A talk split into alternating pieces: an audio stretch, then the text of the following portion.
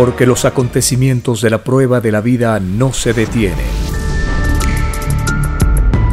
Porque todo tiene un principio, un desarrollo y un fin. Presentamos El tiempo está cerca. Una gran oportunidad para cambiar nuestros destinos y la vida. El cambio de costumbres provocará la caída del sistema de vida, de las leyes del oro. Los acontecimientos le salen al encuentro a las criaturas. Una nueva revelación, escrita por el primogénito solar, Alfa y Omega, se extiende por el mundo. Ciencia celeste, nueva moral, filosofía común, justicia divina. El tiempo está cerca.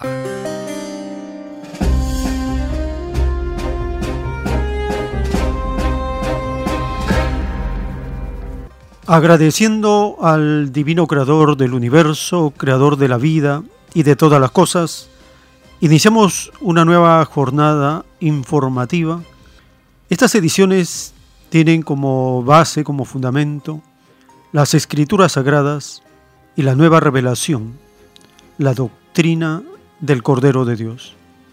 La nueva revelación se extiende por el mundo, por todos los medios de comunicación. La nueva revelación anuncia lo que los hombres, lo que los hombres y mujeres no sabemos. Por algo se llama revelación. Esto está anunciado en el Apocalipsis, en el capítulo 5, el rollo y el cordero, que corresponde a la visión de Juan. Esta escritura va a ser conocida en el mundo como los rollos del Cordero de Dios. Otros le van a llamar escritura telepática, otros le van a decir la ciencia celeste, pero es lo mismo dice el autor de la escritura telepática. Apocalipsis significa la revelación de la última verdad. Y en estos tiempos, donde el planeta es inundado por la mentira, por las noticias falsas, lo anunciado por Cristo tiene más vigencia que nunca y conoceréis la verdad, y la verdad os hará libres. He ahí entonces el mensaje de las escrituras. La prueba de la vida consistía en nacer buscando la verdad y partir buscando la verdad. Porque la verdad de Dios no tiene límites. En esta escuela del universo estamos conociendo algo de la verdad, porque cada uno de nosotros tenemos la verdad en nuestras conciencias. Allí está Dios, allí se encuentra el juez supremo que dicta a través de las palpitaciones de la conciencia si cada uno está obrando bien o haciendo el mal. No se requiere ser un sabio, un genio, para que cada uno se dé cuenta en qué condición nos encontramos en relación con los diez mandamientos escritos por el dedo de Dios en tablas de piedra y entregados a Moisés en el mundo antiguo y que son vigentes por los siglos de los siglos, es lo supremo en conocimiento revelado por el Divino Creador, que no ha podido ser superado por nadie en ninguna época de la tierra. Los diez mandamientos son los únicos que pueden salvarnos, que pueden unificarnos en un solo Dios, una sola verdad, una sola doctrina, un solo juez solar y supremo, el Hijo de Dios que ya está en la tierra una vez más.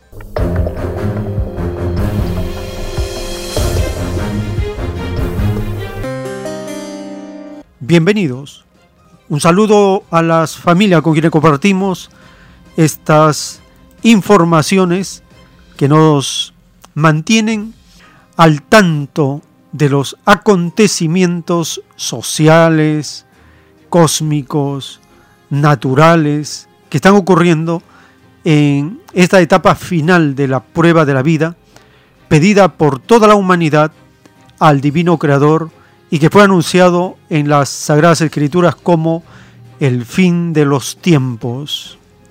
El autor de la doctrina del Cordero de Dios, en su estadía en Lima, hacia los años de 1975 hasta 1978, él conversaba y les mostraba los rollos del Cordero de Dios, estos planos celestes que tienen un metro de altura por 70 centímetros de ancho. Ese es el tamaño estándar de la cartulina duplex en la cual se escribieron miles de estos pergaminos y también es el formato que tienen las hojas de papel Canson grande en las que se escribieron también los planos celestes. Y hay otros que se escribieron en papel mantequilla, papel transparente y cartulina para que se cumplan las escrituras que fueron anunciadas al mundo de la prueba de la vida. Estos planos celestes incluyen escritura en español, manuscritos y dibujos celestes que son planos galácticos del origen y la causa de todas las cosas y en ellos se anuncian los acontecimientos que estamos viviendo en el presente.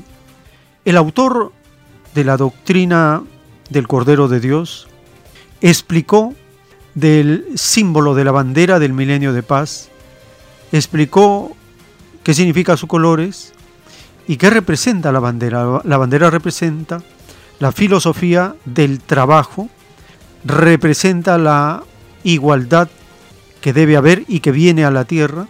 Escuchemos al autor hablándonos de la bandera del milenio de paz y de la igualdad que debe haber entre hombres y mujeres.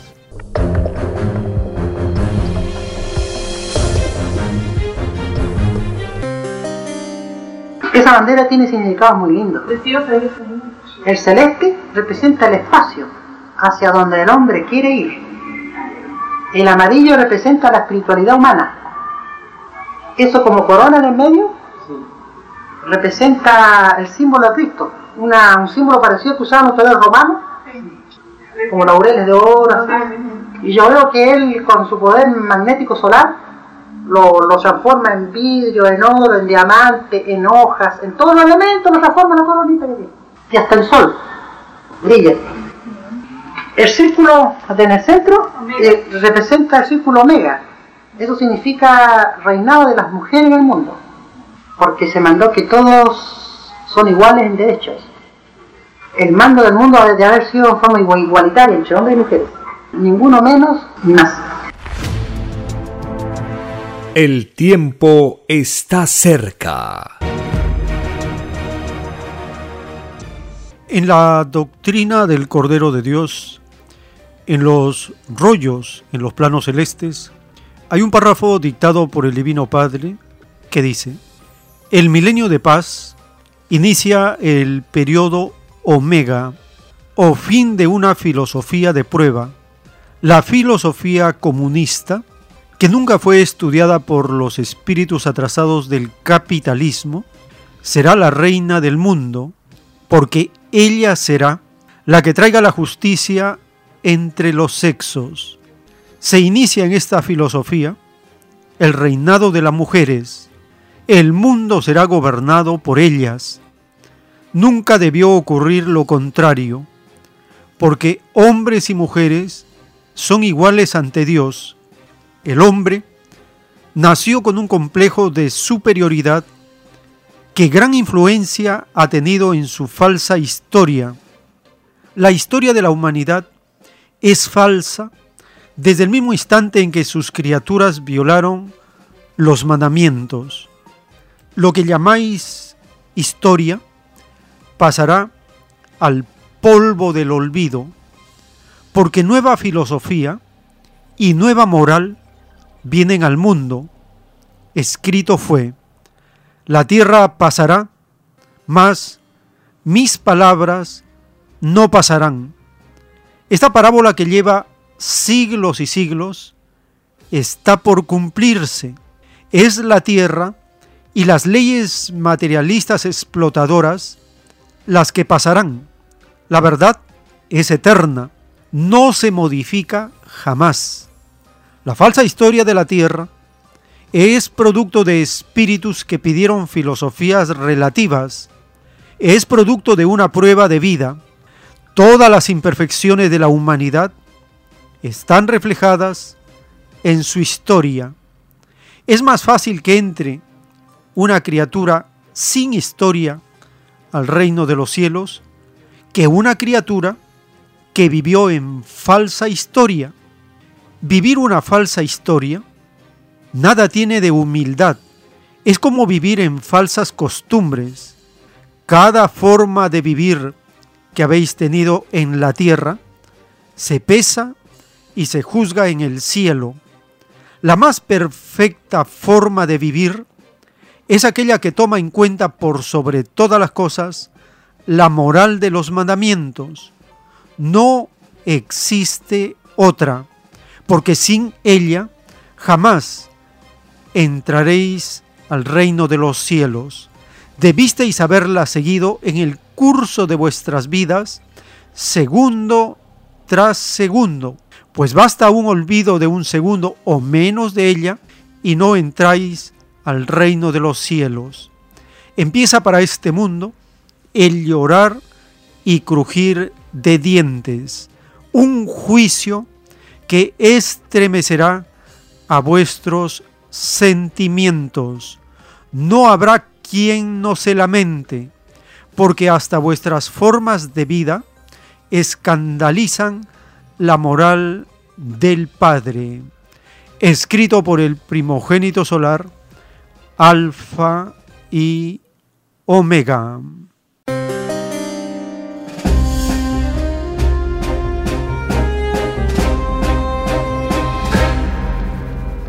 Estamos conociendo la revelación del Cordero de Dios y nos anuncia lo que viene. Lo que viene es la igualdad por la cual muchos pueblos han hecho revoluciones para que haya una justicia colectiva. En 1917, con el triunfo de la revolución de los obreros, de los pobres, de los campesinos, en Rusia y que dio lugar a la Unión Soviética, en ese periodo de socialismo se llegó a establecer una igualdad entre hombres y mujeres, mismo salario, mismas condiciones de trabajo, mismos derechos, mismas oportunidades para la educación, para el perfeccionamiento físico, mental, espiritual.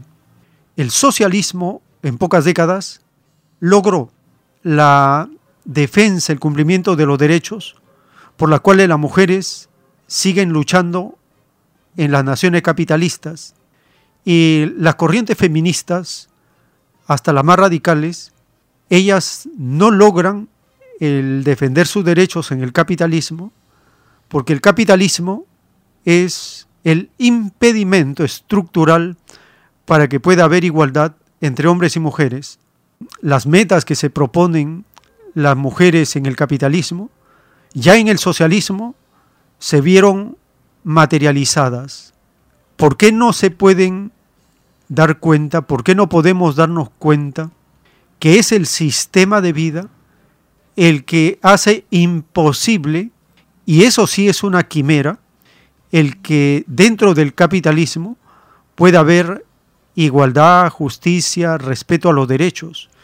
Es imposible, porque este sistema de vida solo puede existir en base a la fuerza, y la fuerza destructora, y el capitalismo siempre le ha tenido temor a la inteligencia del pueblo.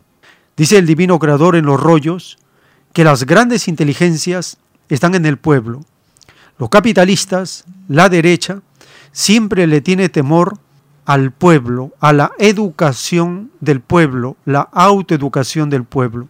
Porque cuando el pueblo se educa, delibera en forma constructiva y allí la mujer da a conocer, expresa también, junto con los hombres, en unidad, la inteligencia creadora, liberadora, que nos saca del yugo opresor del capitalismo.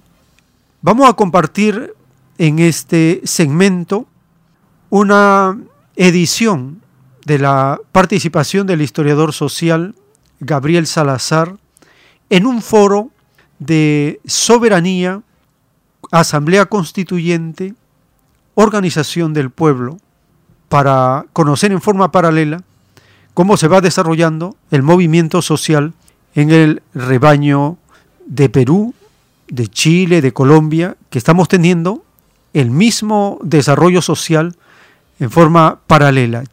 Chile va más avanzado, el Perú está en proceso, Colombia ha empezado también. El historiador Gabriel Salazar nos habla de la inteligencia del pueblo, la deliberación constructiva y la mujer del pueblo.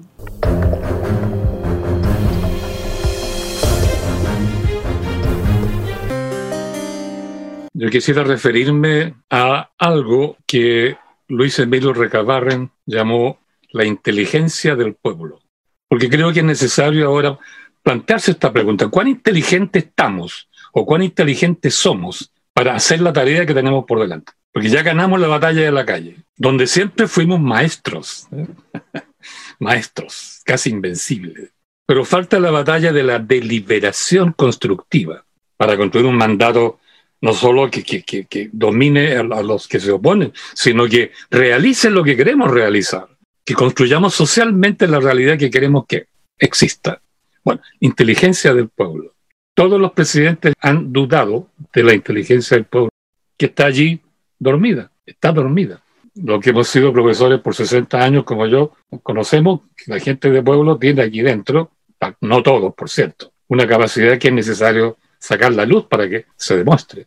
Bueno, digo esto porque quien se preocupó de ese tema fue Luis Emilio Recabarren. Luis Emilio Recabarren. Y él construyó un sistema político, un proyecto político basado en que era necesario cultivar, desarrollar la inteligencia del pueblo.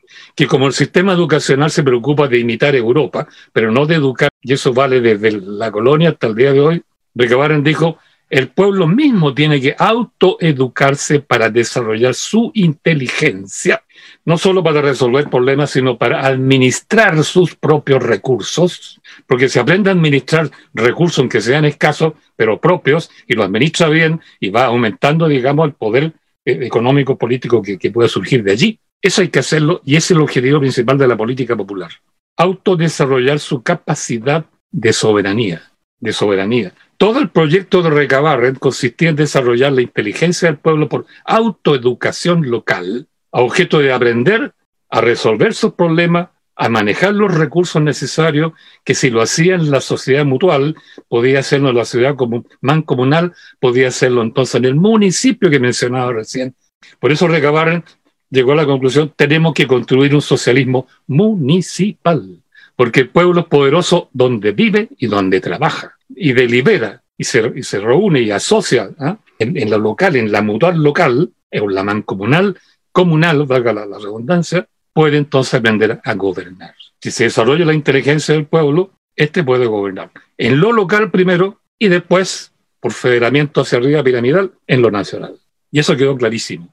Y respecto de la mujer de pueblo, ¿dónde se demostró la capacidad enorme de la mujer de pueblo para resolver problemas, para liderar procesos, y dentro de la ciudad ellas comienzan a dirigir el movimiento de pobladores. Nosotros que hemos estudiado ese fenómeno, está clarísimo. ¿Quiénes lideraron el movimiento de pobladores que comenzó a fin del siglo XIX en Chile? No partió con la, toma de la victoria, ¿no? Empezó antes. Mujeres. Son ellas las que comienzan a dirigir el poder popular y encabezan el poder popular en las poblaciones no tanto en las fábricas, pero sí en las poblaciones, con una inteligencia que no, puedo acá detallar.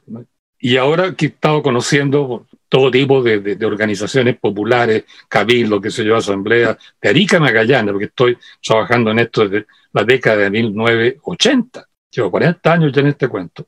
Y les puedo decir que todo este movimiento popular con afán de soberanía, en un 75% está organizado y dirigido por mujeres. Aquí hay una inteligencia social, cultural, liberal, no solo de supervivencia, sino del desarrollo de la dignidad del proceso de, autoliberación y de autoeducación que tiene un nombre claramente femenino. Según el cálculo que yo hice en, las cabildos y asambleas locales, el 75% son mujeres que trabajan ahí, lo lideran, son influencers, ¿no? Mayor influencia en este proceso que los hombres.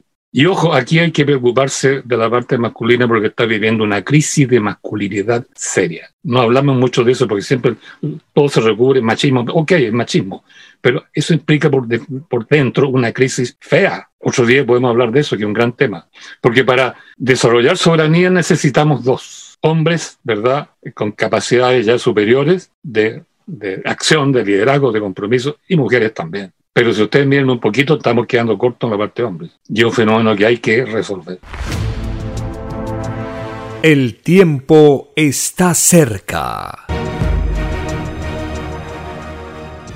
La doctrina del Cordero de Dios, la última revelación de la verdad esperada por siglos y siglos, en un plano celeste nos dice, en relación con el extraño sistema de vida, la degeneración viviente del llamado capitalismo en la prueba de la vida solo representa un microscópico accidente en las leyes igualitarias y expansivas de la naturaleza.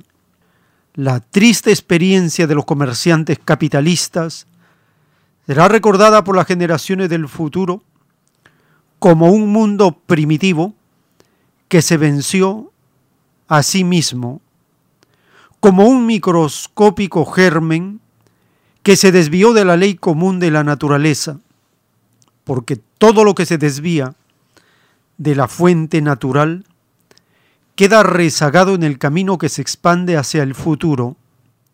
Actualmente, presenciamos la agonía del llamado capitalismo. Los desviados de la filosofía planetaria son vencidos por el poder filosófico de las masas, el antiquísimo complejo de poseer y de acumular es vencido por la filosofía del todo sobre el todo, es vencido por lo mismo que no fue comprendido por la primera generación, es vencido por la propia naturaleza que se expande en ley común. El camino recorrido por el llamado capitalismo fue un dormir en que la evolución humana fue momentáneamente retrasada. La psicología desigual de los que no quisieron imitar a la naturaleza en sus enseñanzas comunes pierde interés ante nuevas masas pensantes, la relación espíritu-materia vuelve a encontrar el hilo que seres desvirtuados lo habían falseado y disfrazado con una dudosa legalidad. La triceptación del ángulo recto de 90 grados es el principio de un nuevo amanecer en la historia humana. Es el principio alfa con comprensión omega. Es el acercamiento en entendimiento entre materia y espíritus pensantes, escrito por el primogénito solar, alfa y omega.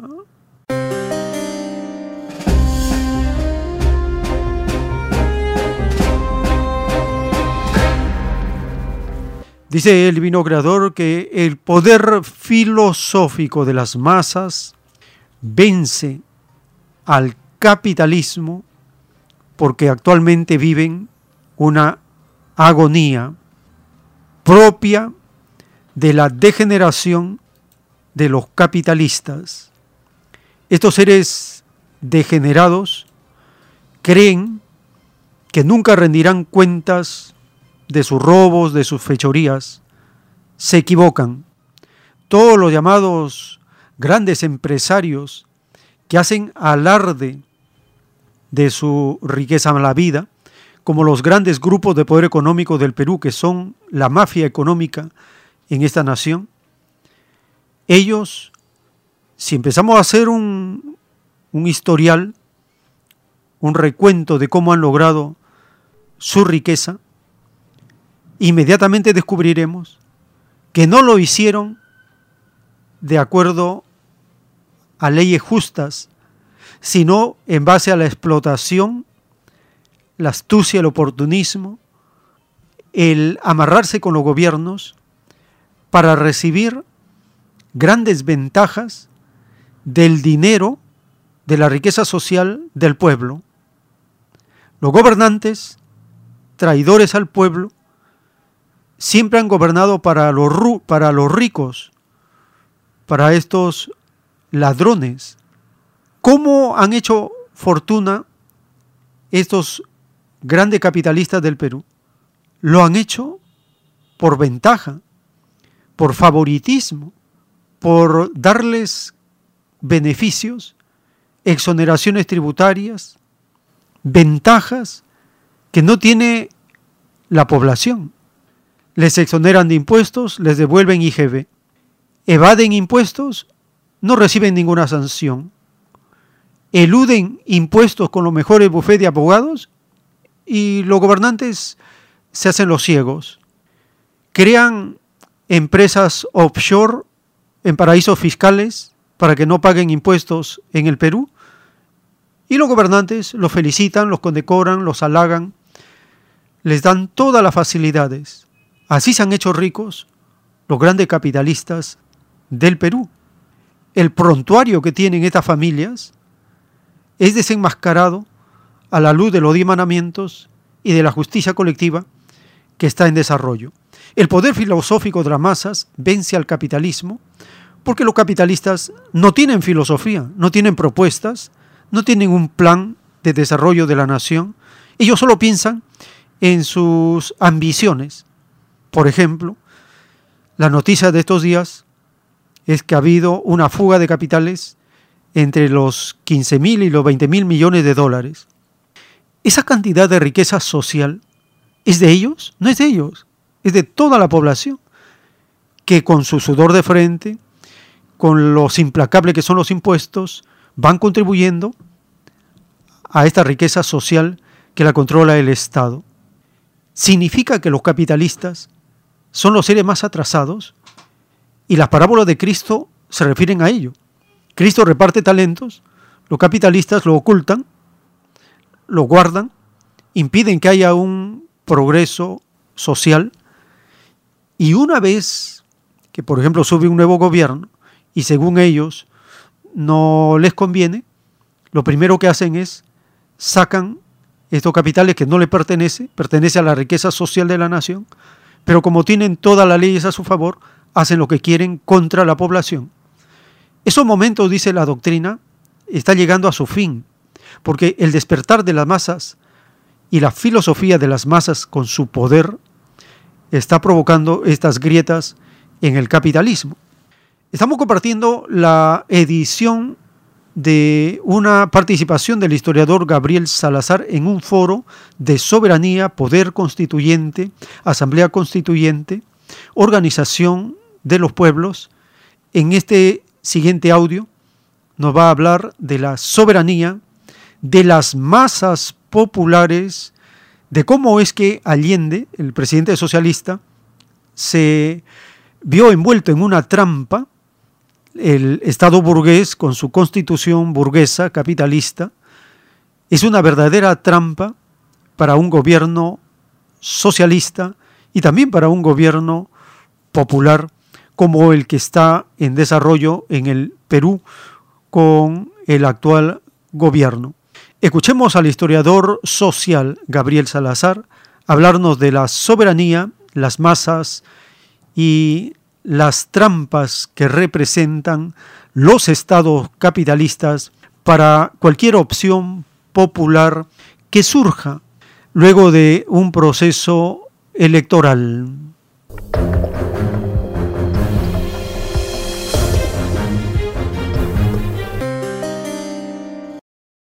La soberanía y el poder constituyente radican por naturaleza en el pueblo reunido en deliberación permanente para definir su destino futuro. E, es el periodo que algunos sociólogos han llamado la sociedad de masas. Es un periodo que fuimos masas. Masa en la calle, masa marchando, masa gritando, masa saltando, el que no salte el momio, masa levantando bandera, aplaudiendo a los líderes, recibiendo instrucciones de los líderes y esperando que la clase política resolviera nuestras necesidades, nuestros problemas y nuestras demandas. Es un periodo que no tomamos decisiones y que lo que queríamos no era, no tenía ningún sentido de vinculación. No obligaba a la clase política a nada. Ella es la que tomaba la decisión. Es un periodo en que la soberanía claramente fue por segunda vez en la historia de Chile usurpada por la oligarquía dirigente o la oligarquía que controlaba el Estado, ¿no? El Estado que no solo era el, gran empresariado y sus socios extranjeros, sino que además la clase política común y silvestre, ¿no? Desde la derecha hasta la izquierda. Porque por la izquierda podrá enojárselo por lo que voy a decir. Pero desde el 36 al 73, la izquierda fue miembro activo, ¿eh? consciente, contento además, de la clase política. Respetó la constitución ilegítima de 1925 y nunca se pronunció acerca de ella en términos críticos y menos para cambiarla.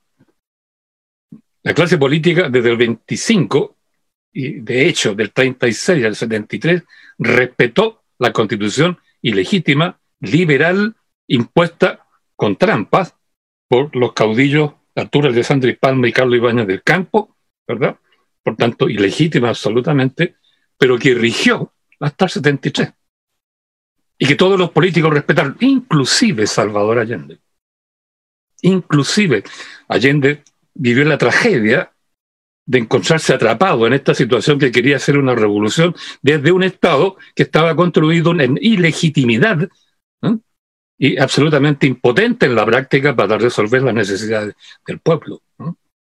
La tragedia de Allende, un hombre que creía de corazón en que había que hacer la revolución y ser responsable como político ante el pueblo, nunca pensó que estaba metido en una trampa y que, precisamente iba a estallar cuando él fuera gobierno.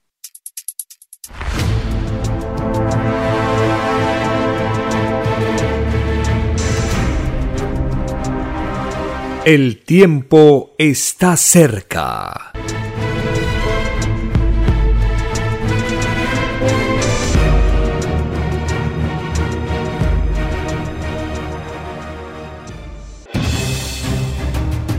El tiempo ha llegado.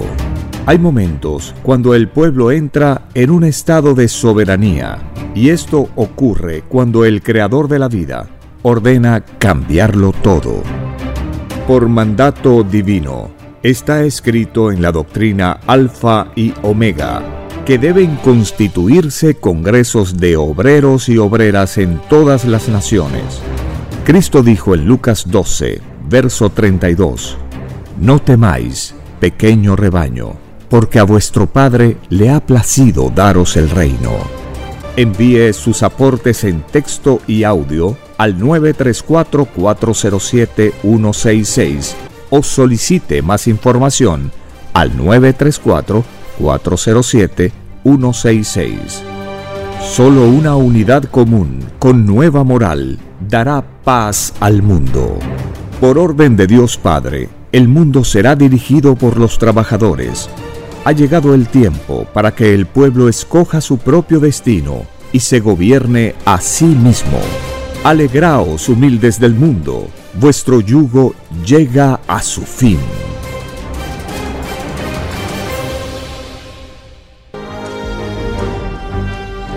Una nueva doctrina con nueva moral escrita por el primogénito solar, Alfa y Omega, se extiende por el mundo. El cambio de costumbres provocará la caída del sistema de vida, de las leyes del oro. La desigualdad, la injusticia, la corrupción y la explotación dejan de serlo cuando todos los seres humanos no las aceptan ni las permiten. Conozca lo que vendrá para aprender a gobernarnos a nosotros mismos. Solo una unidad común y con nueva moral dará paz al mundo. Alfa y Omega. Comparta gratuitamente todos los libros en formato PDF de la página web www.alfayomega.com.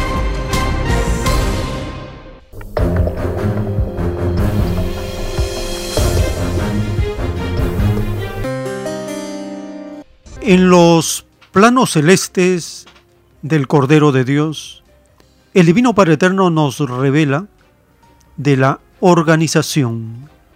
El universo está organizado en galaxias y cada mundo como el vuestro tiene su origen en algún sol. La organización o familia universal es infinita porque el universo no tiene fin y las explicaciones igual. Cada planeta posee lo que vosotros poseéis, y esto es en sus respectivas leyes, poseen su cualidad y calidad, porque la herencia está en todo el universo. Los mundos ven el infinito como vosotros lo veis en sus respectivas leyes. Es cierto que todo es relativo, porque no existe en materia alguna la cualidad y la calidad única en la eternidad. Solo esto existe en el reino de los cielos, donde las leyes son renovadas por sus mismas criaturas. Allí, si la criatura quiere, su cualidad y calidad es eterna, y no poseen una, como sería la individualidad humana, que siempre es la misma, a lo largo de su existencia. Allí, las criaturas celestiales poseen cualidades y calidades en una cantidad tal como el número de granos de arena que contiene un desierto, porque han vivido más, han nacido mayor número de veces en infinitos planetas. Su sal de vida brilla tanto que son soles. He aquí el destino a que llega un microbio o un monito de carne como vosotros, escrito por el primogénito solar, Alfa y Omega.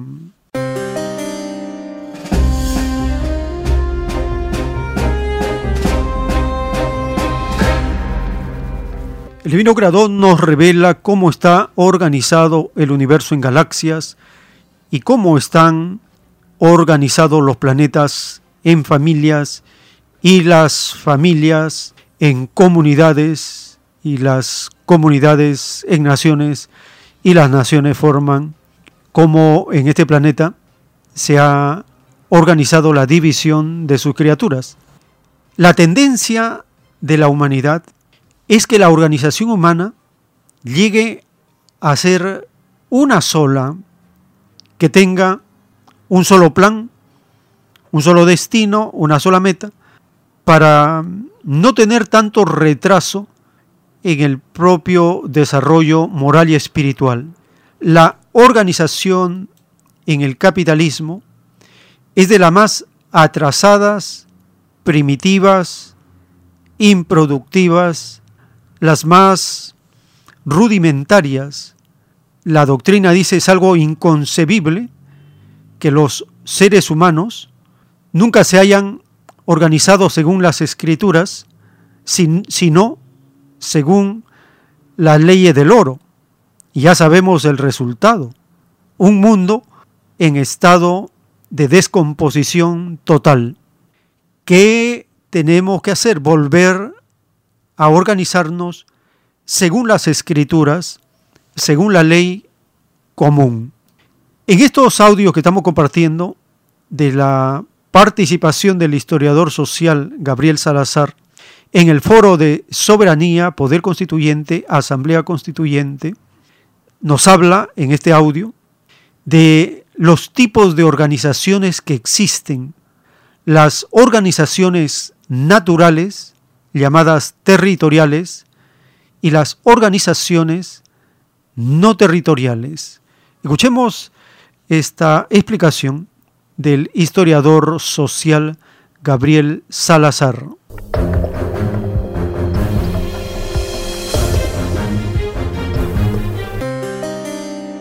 Pero yo quisiera partir con una reflexión un poquito teórica, un poquito histórica, más histórica que teórica, y que tiene que ver con la palabra organización. Se dice mucho el pueblo es soberano cuando está organizado y no se dice nada más. Y el problema está en qué tipo de organización. Porque la historia nos muestra que han habido varios tipos de organización y por lo menos hay dos tipos de organización que están polarizadas, o polarizados los tipos de organización, y han mostrado tener estructuras, formas de, acción y resultados históricos muy distintos uno de otro. Una de ellas es la forma de organización no territorial.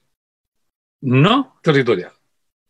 Que puede ser, por tanto, por razones ideológicas, corrientes de opinión, partido político, que puede ser en función de intereses que tienen que ver con el, aparato económico, están los gremios, están los sindicatos, las corporaciones de ese tipo, o pueden ser de otro tipo, digamos, por razones de fe, religión, etcétera, etcétera, etcétera. Las territoriales, en cambio, como lo dice el nombre, son organizaciones naturales. No son construidas en función de ciertos objetivos y de ciertas ideas centrales. Y por afinidades entre los que comulgan con esas mismas ideas, o esos mismos valores la organización territorial al revés es natural. Los que viven juntos, los que viven en pueblos, aldeas, villorrios, lugares, como se decía antes en el lenguaje jurídico de, la legislación española, villas, pueblos, aldeas, lugares, ciudades. Los que viven juntos, los que son vecinos los que constituyen comunidad de vida, que viven en un territorio, trabajan en ese territorio, tienen su familia, tienen sus hijos, es muy importante. Una organización que gira en torno a los hijos, yo le aseguro que es muy distinta a una organización como la Cámara Chilena de la Construcción, por decir algo. Eh, ambas formas organizativas han tenido trayectorias distintas. Podemos decir históricamente que la ideológica, con todas sus variantes, desde lo religioso a los intereses económicos, ¿verdad? A, las ideas políticas, ¿verdad? A la larga ha logrado imponerse.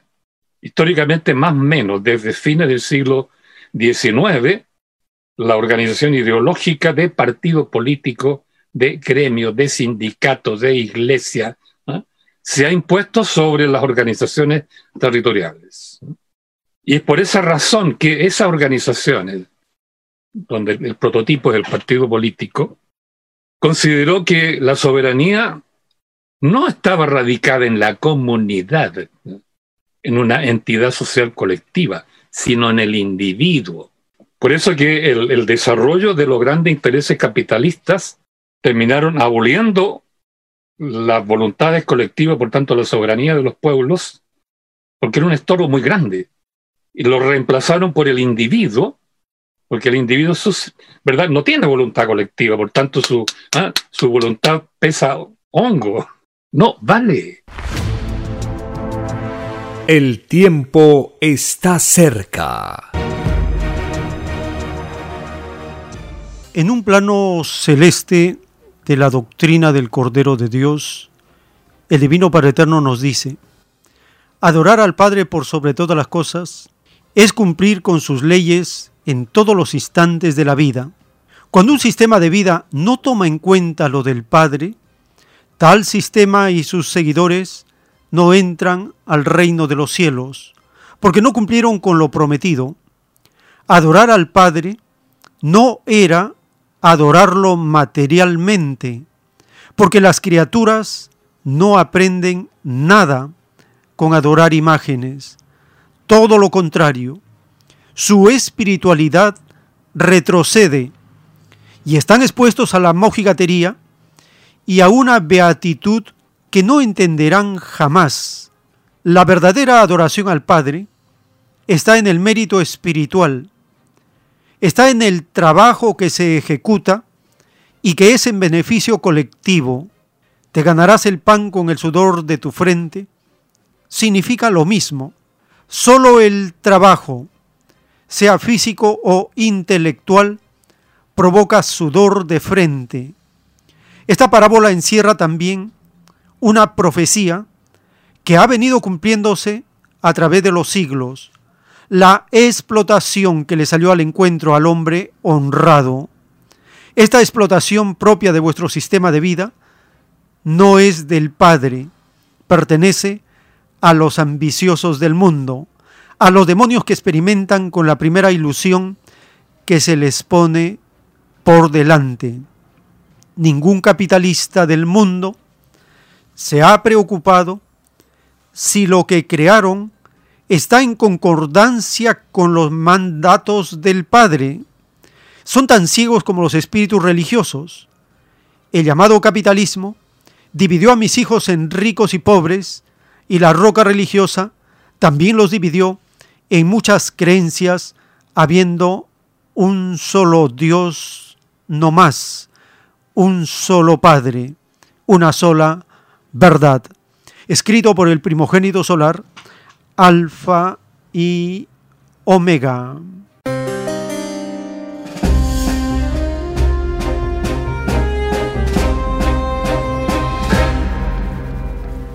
En el juicio intelectual de Dios para este mundo, en el libro Lo que vendrá, están escritos los títulos de los rollos del Cordero de Dios. El título 920. Entre la divina revelación y las revoluciones del mundo existe ley común. Revelación significa revolución en el reino de los cielos, porque lo de arriba es igual a lo de abajo la revelación o divina escritura telepática unificará al mundo de la fe, al tercer mundo, mundo de la Trinidad, en la propia espiritualidad. La divina parábola que fue dada al mundo hace ya muchos siglos que dice, todo humilde es primero delante de Dios significa que todas las naciones llamadas subdesarrolladas, surgidas del extraño y desconocido sistema de vida, salido de las leyes del oro, se unificarán formando una sola potencia. 108 países inician el más formidable poder que se haya conocido en este mundo, ni antes, ni ahora, ni en lo futuro, se verá cosa igual. Toda nación rica salida del extraño sistema de vida del oro quedarán en la más grande pobreza. El divino creador da y quita en todo lo imaginable los que más tuvieron en la prueba de la vida, son juzgados por sus propios y extraños procederes. Con la vara que midieron a otros, son ellos medidos. Hicieron sentir la pobreza a otros por siglos, ahora ellos vivirán la pobreza en carne propia, porque no imitaron a la divina igualdad, enseñada por el Padre en su divino Evangelio, con las llamadas naciones ricas, se inicia en este mundo una época que fue anunciada como el llorar y crujir de dientes, escrito por el primogénito solar, Alfa y Omega.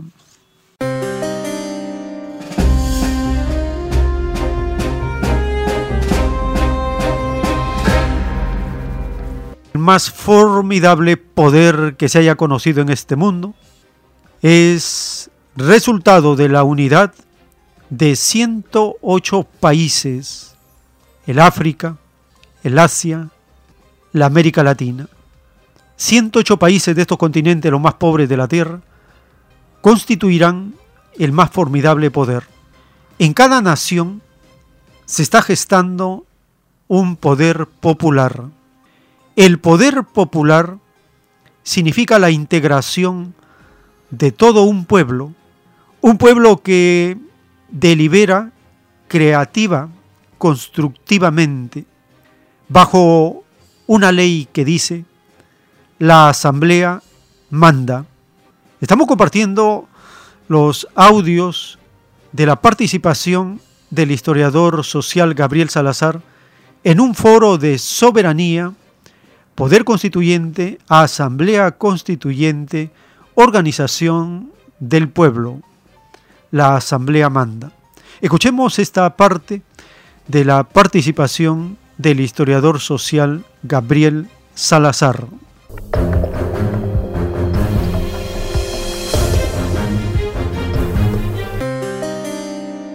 sobre el tema de la relación poder popular-soberanía. Ese poder popular surgió el 72 con una fuerza tremenda. Yo viví todo ese fenómeno, por eso lo puedo decir, ¿no? En las poblaciones, en las fábricas, en los fundos, con los estudiantes ahí, ¿ah? Eh, hermanados con los, con los obreros, los campesinos, los pobladores. ¿ah? Fue un periodo muy lindo de integración del pueblo sobre sí mismo en un gran eh, movimiento de fraternidad, de solidaridad nos sentíamos nosotros imbuidos por una llama interior, una especie de momento pentecostal, ¿no? Para salir y luchar. Pero claro, nos empezamos a tomar las fábricas, las comunas locales, creamos los comandos comunales, una especie de cabildo popular en la época, ¿no? También hubo cabildo en la época. Y esa manifestación, sin embargo, nunca fue reconocida ni por los intelectuales, ni por los políticos, como manifestación legítima del pueblo. El mismo Allende le envió una carta a los compañeros que habían organizado en Concepción la Asamblea del Pueblo para eliminar el Parlamento liberal. Y le envió una carta. ¿Y qué les dijo en síntesis? Porque la revolución la hace el gobierno del pueblo. De esa manera el poder popular no fue reconocido. La primera y casi única manifestación importante de soberanía popular en el siglo XX eh, no fue reconocida ni por los políticos, ni por los partidos, ni por los intelectuales. Es interesante ver cómo, nosotros lo hemos estudiado después, ese poder popular ¿ah? que fue real, ustedes ven la, tercera parte de la película de Patricio Guzmán, Guerra de Chile, ¿no? Eh, está destinado absolutamente al tema del poder popular. Esa mística de ese periodo se borró porque nadie más la estudió y se perdió, no hay conceptos claros, no hay teoría, no hay nada. Pero los que vivieron eso en su casa, los que vieron a sus viejos moverse y hacer todas esas cosas, los que fueron metiendo en su memoria y en su identidad esa experiencia, fueron los hijos y los nietos de esa generación del poder popular.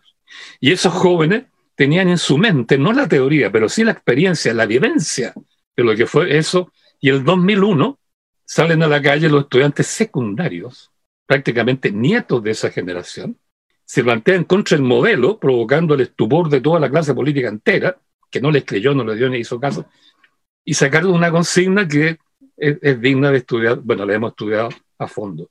¿Cuál fue su consigna? La asamblea manda. La asamblea manda. Porque el poder popular se basó en asambleas locales, en las fábricas, en los fundos, en las poblaciones, en las comunas. Fue un fenómeno precioso porque fue espontáneo, fue espontáneo. La asamblea manda.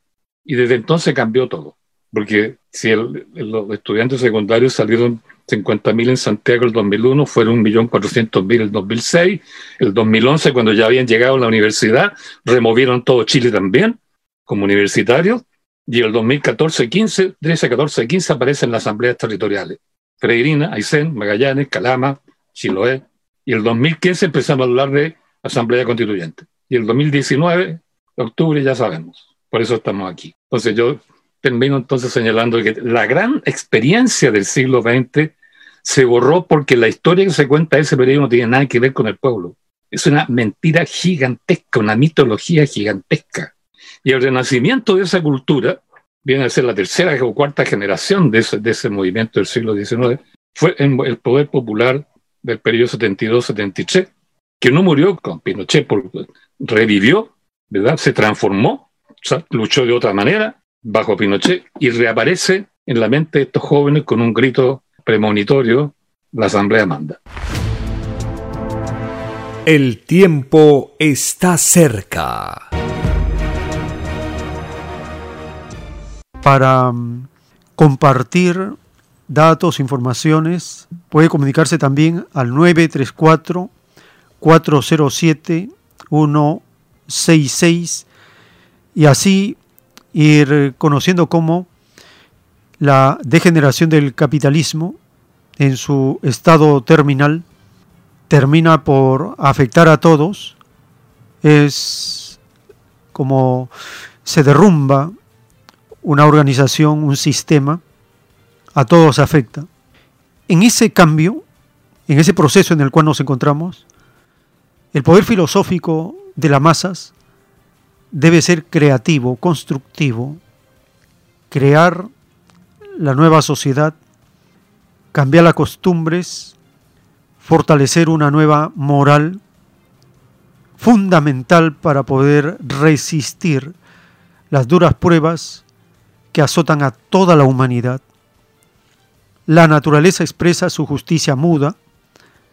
El profeta Isaías ve estos tiempos y dice, la convulsión de los pueblos que expresan su bramido como el de los leones y sus voces como el agitar de muchas aguas, todo eso que convulsiona a la tierra está afectando mentalmente, moralmente, físicamente, espiritualmente a todos los seres humanos.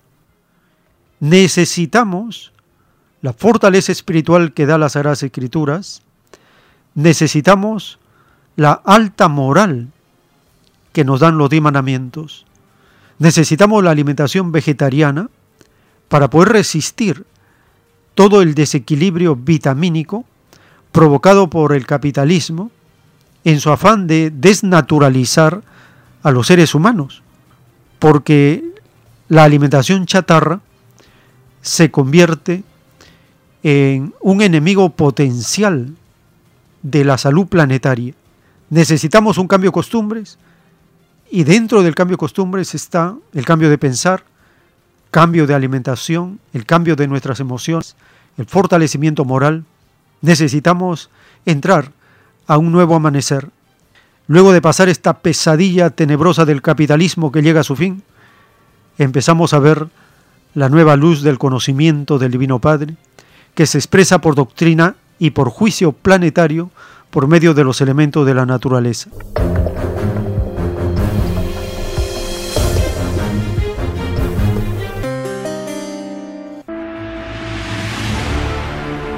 Y estábamos comentando que la motivación de los hermanos y hermanas que desean instruirse más en la filosofía del Cordero de Dios, de la ciencia celeste, están surgiendo iniciativas para que en las diversas zonas donde residen puedan tener un espacio para mostrar los libros, la bandera del milenio de paz, mostrar las copias de los rollos del Cordero, hacer casas de estudio casas de investigación de la ciencia celeste para que los pobladores de la zona puedan ver, como lo están haciendo muchos hermanos y hermanas, ubican un espacio de sus hogares y en un día determinado abren y los hermanos de la zona van, observan los rollos, reciben los folletos gratuitamente, los libros gratuitamente y así vamos expandiendo la nueva doctrina del Cordero de Dios. Aquellos que deseen recibir los materiales como libros, folletos, volantes, la bandera del milenio de paz, para que lo hicen en sus hogares, pueden recoger materiales desde Lince, en el restaurante vegetariano Fuente Natural, que está ubicado en la avenida César Canevaro, 469, en el distrito de Lince, Lima, Perú. Pueden acercarse a esta dirección en Lince, Avenida César Canevaro 469, Lince, y solicitar gratuitamente los volantes, los folletos, para que puedan distribuir en sus zonas. Se ha publicado una buena cantidad del mensaje telepático del Padre Eterno al Muro Terrestre y también se ha publicado una buena cantidad del folleto del Divino Rollo. El mundo será regido por los mismos que fueron explotados. Pueden pasar por este local y solicitar una cantidad para que lo distribuyan por sus zonas. Así vamos a ir articulando estas coordinaciones necesarias con una gran cantidad ya de hermanos y hermanas que están leyendo y que tienen en su iniciativa el de tener un pequeño local para mostrar los libros y las copias de los rollos y la bandera del milenio de paz.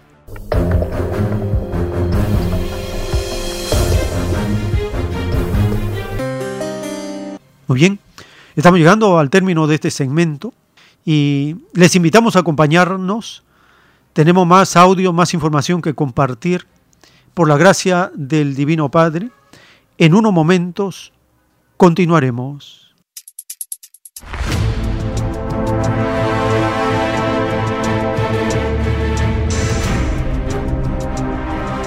El tiempo está cerca.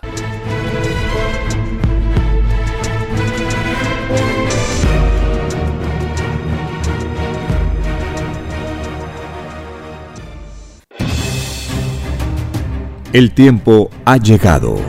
Hay momentos cuando el pueblo entra en un estado de soberanía y esto ocurre cuando el creador de la vida ordena cambiarlo todo.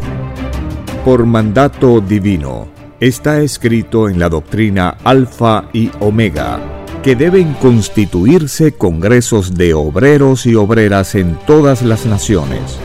Cristo dijo en Lucas 12, verso 32, no temáis, pequeño rebaño, porque a vuestro Padre le ha placido daros el reino. Envíe sus aportes en texto y audio al 934-407-166 o solicite más información al 934-407-166. Solo una unidad común con nueva moral dará paz al mundo. Por orden de Dios Padre, el mundo será dirigido por los trabajadores. Ha llegado el tiempo para que el pueblo escoja su propio destino y se gobierne a sí mismo. Alegraos, humildes del mundo, vuestro yugo llega a su fin.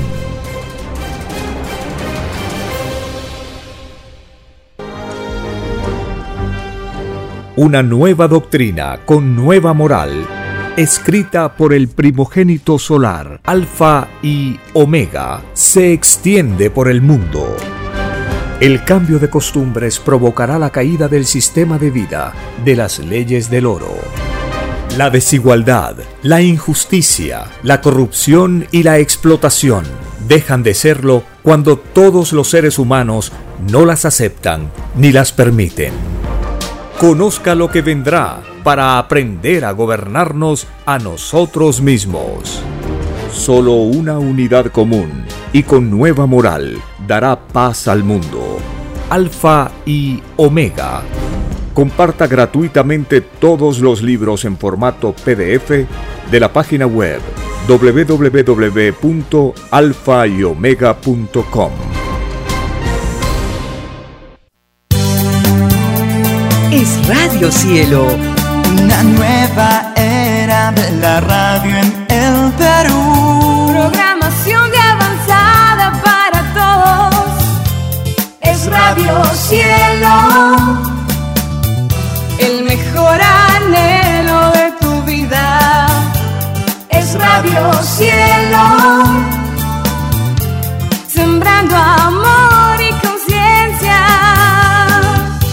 Es Radio Cielo.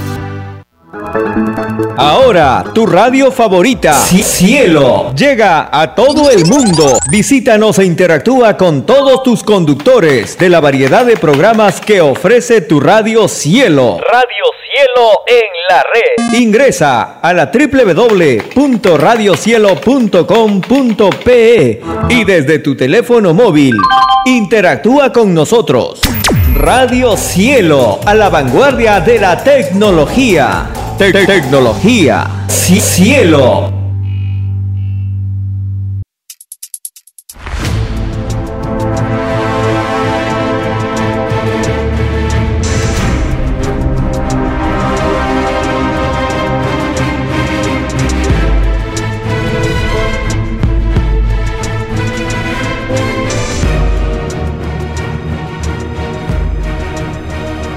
Porque los acontecimientos de la prueba de la vida no se detienen.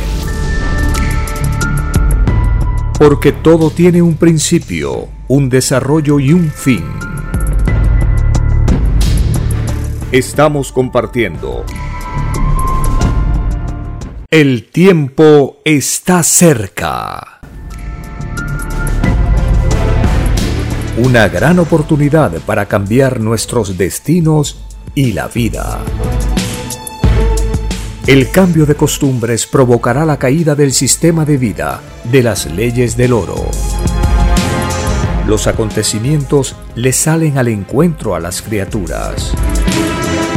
Una nueva revelación, escrita por el primogénito solar, Alfa y Omega, se extiende por el mundo.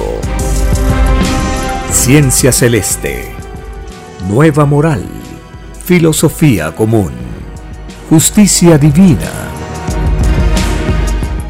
El tiempo está cerca.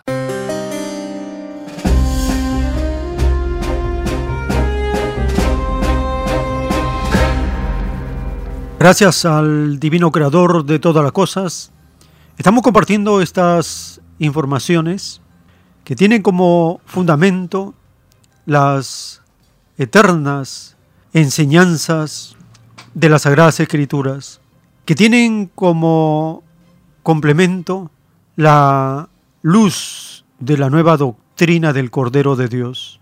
Muy pronto el planeta verá las consecuencias de una revelación de Dios que no tiene fin. Esto es lo supremo del conocimiento, porque lo invade todo, lo transforma todo. Todo el planeta conocerá los rollos del Cordero de Dios en todos los idiomas de la tierra. Su impacto será tal que hará caer al capitalismo explotador. La nueva doctrina batirá todos los récords de publicación de los que hubieron, de los que hay, de los que habrán. Esta nueva doctrina no sale de ningún conocimiento humano, se está extendiendo por el planeta, es un aviso, una advertencia para la humanidad. Cada uno será juzgado según sus obras, tal como fue escrito hace miles y miles de años atrás.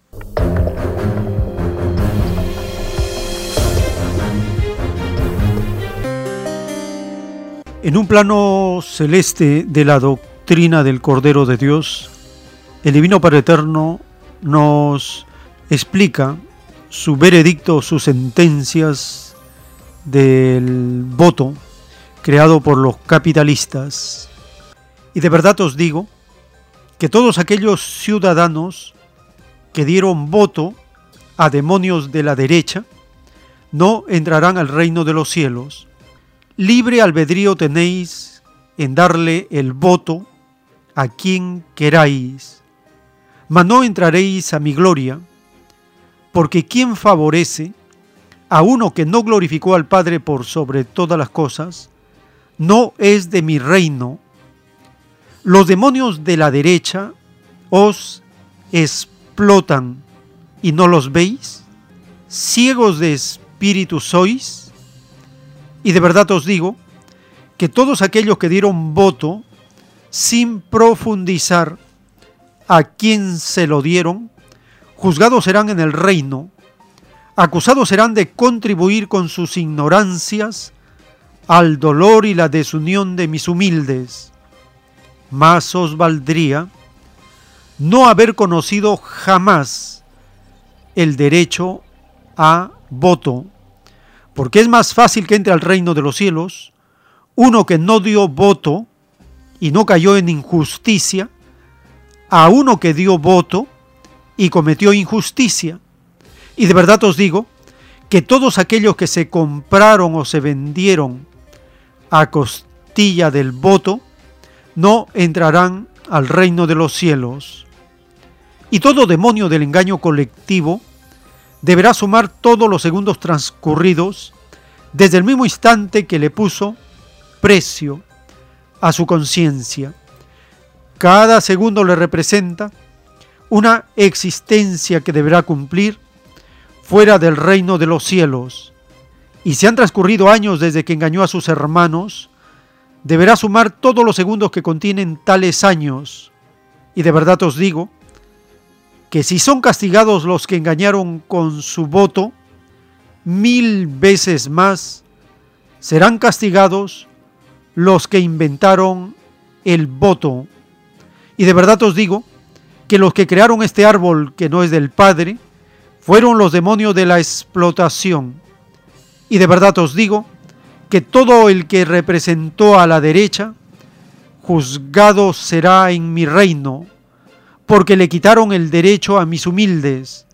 Ellos debieron gobernar este mundo desde el principio.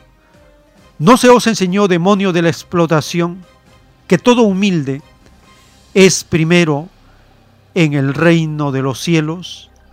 Y si mis humildes son los primeros en la eternidad, ¿por qué, malditos, los relegasteis a lo último? ¿Por qué los sumisteis en la servidumbre? El que fue rico debió servir a mis humildes, porque la abundancia fue dada a todos.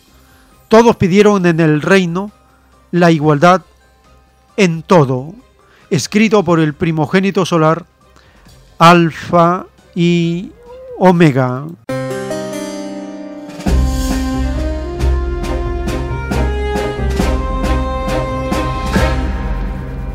El divino creador juzga a los que inventaron el voto dentro del capitalismo porque con ello impidieron que los humildes puedan gobernar. El voto se convirtió en una trampa, convertido en un derecho, un supuesto derecho de igualdad, de participación, donde la soberanía del pueblo se expresaba según estos falsos del capitalismo, pero nada de eso ocurre en la práctica, en la realidad. Todo lo contrario, el voto se convirtió en legalizar la explotación del hombre por el hombre, porque los que hicieron las leyes del voto y las leyes de las elecciones impidieron por todos los medios que pueda, que pueda participar una organización de los pobres, de los trabajadores, de los explotados, de los humildes.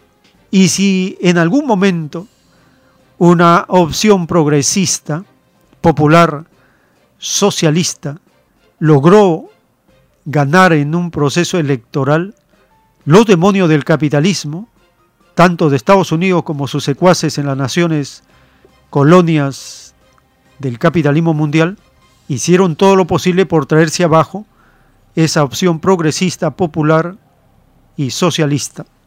En esta parte final de la participación del historiador Gabriel Salazar, nos habla del derecho a voto que se convirtió en elegir, pero no en dar un mandato previo a los candidatos o a los llamados representantes.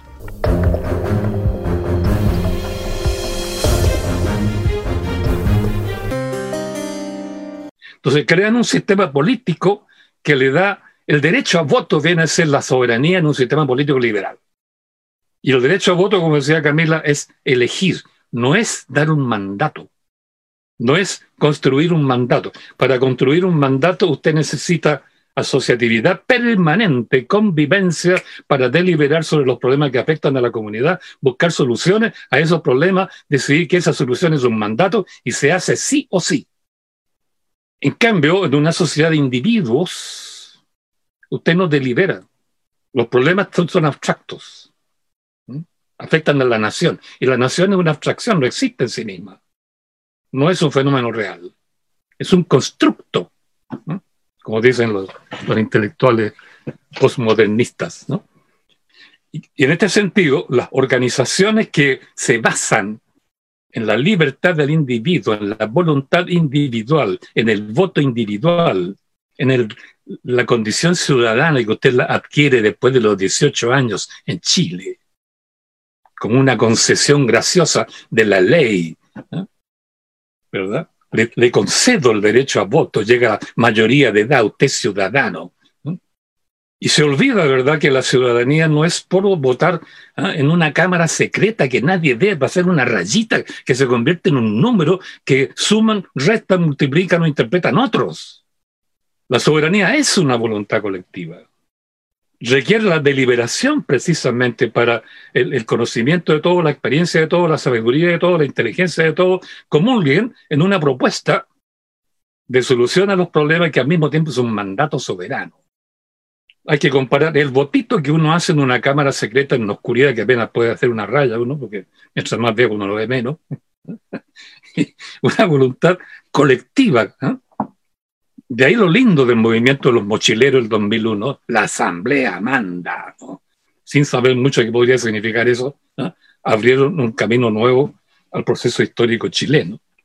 Y a este respecto, la organización es peligrosa cuando no tiene base territorial.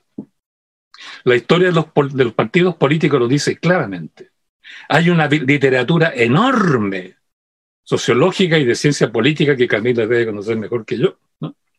Que justamente analiza históricamente, sociológicamente, empíricamente el comportamiento de los partidos políticos y todos han llegado a la mismísima conclusión desde 1910, 1911, cuando el primer sociólogo investigó el problema y sacó un libro, que era Robert Mitchells, ¿no?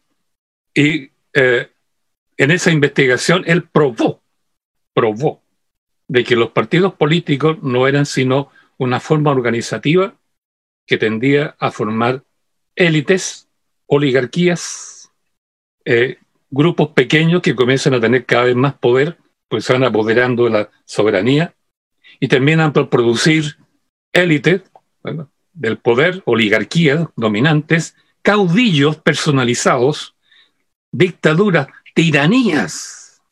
El gran problema, la, la, amenaza, la enfermedad profunda que puede afectar un movimiento ciudadano que comienza con un movimiento, movimiento social libre, tal como partimos en octubre, el peligro radica en que en un cierto momento necesita, ¿verdad?, designar un grupo ejecutivo, ejecutivo, que haga lo que debe hacerse.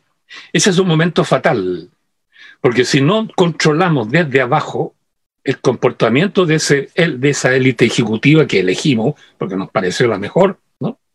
Y no hacemos lo que decía hace un rato Isabel, el, el, poder revocatorio que tenemos que conservarlo siempre, ¿verdad? Como la salud central del ciudadano, el poder a mirar, observar, evaluar, juzgar, si es necesario, castigar a nuestros representantes porque no está ejecutando nuestro mandato. El tiempo está cerca. Así como en el rebaño de Chile, en el rebaño de Colombia, así también en el rebaño de Perú, se están desarrollando una cantidad de foros, conferencias, debates en relación con la Asamblea Constituyente, la soberanía del pueblo, el gobierno popular. La doctrina del Cordero de Dios nos dice que las grandes inteligencias están en el pueblo y las asambleas de las comunidades deliberan constructivamente. La participación de la mujer en primera línea siempre está registrada en todas las luchas sociales de la historia de la humanidad. El poder filosófico de las masas, dice la doctrina, derrotará al capitalismo Hay organizaciones naturales como las territoriales y todo tipo de organizaciones que no corresponden al territorio, sino que se levantan en las ciudades, también fue explicado por el historiador Gabriel Salazar. El poder popular que se ejerce en el territorio, en la localidad donde uno se encuentra. Esto permite la integración del pueblo. La consigna, la asamblea manda, es el acuerdo desde nuestros antepasados para que el bien común favorezca a todos. No es como el capitalismo, que con su invención del derecho al voto individual secreto, corta la deliberación colectiva y puede mantener sus privilegios siglo tras siglo esa usurpación del poder está llegando a su fin. La doctrina del Cordero de Dios nos recuerda y nos enseña que tenemos mandato de Dios de gobernar todos los que en el capitalismo somos explotados, porque la explotación del capitalismo abarca a la mayor parte de la población. Este mandato de dirigir, de regir los destinos del mundo, empieza a desarrollarse en una forma básica, elemental, rudimentaria, caótica en las naciones, y la doctrina dice que volveremos a encontrar la línea, el camino, el rumbo trazado que nos armoniza con la ley común de la naturaleza. ¿Estamos en ese desarrollo? ¿Estamos en ese proceso? Sí. ¿Debemos acelerarlo? ¿Debemos ser más conscientes? También. Porque la historia se ha acelerado, la naturaleza está acelerada, el tiempo está acelerado, todo está acelerado. No podemos quedarnos rezagados del futuro evolutivo que corresponde, del presente que siente la influencia del futuro que viene a la Tierra no podemos quedarnos retrasados.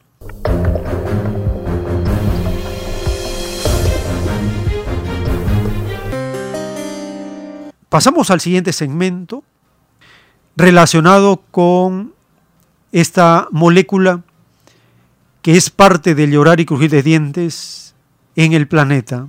En forma progresiva se va cumpliendo esta etapa del llorar y crujir de dientes no hay hogar en el planeta, no hay una familia, no hay un ser que no haya tenido a un conocido, un familiar, que le haya tocado partir por causa de esta molécula. Esta molécula encuentra un terreno propicio para desarrollarse por la degeneración del capitalismo. Es el capitalismo el que hace posible que estos virus estas bacterias, patógenos, parásitos, hongos, todo lo que es dañino, tenga su terreno fértil para desarrollarse. En un párrafo del rollo del Cordero de Dios, el Divino Creador nos revela una de las maravillas de la creación de Dios, el cerebro, dice el Divino Creador de todas las cosas. En la creación del cerebro, participaron las matemáticas vivientes, infinitos padres solares, infinitos querubines mentales. El cerebro es como un sol rodeado de planetas. Los planetas son las moléculas de carne y las virtudes de todo pensar. El cerebro, a la muerte del cuerpo, se hace un todo con el espíritu pensante. Es decir, que morir no es doloroso, lo es el cuerpo mientras siente. El cerebro se desprende de un todo que le tuvo atado por un instante llamado vida humana. El cerebro es como una vida dentro de otra vida, dentro de la vida del espíritu y de la vida de la carne. Tres vidas en una sola. Cuando se está gestando un bebé, se está poniendo la simiente de una historia galáctica que no tendrá fin jamás, una eternidad viviente. Nace como un microbio y tiene como punto de partida una forma de vida. Esta forma de vida puede ser en cualquier punto del universo, porque en todas partes está Dios, escrito por el primogénito solar, Alfa y Omega.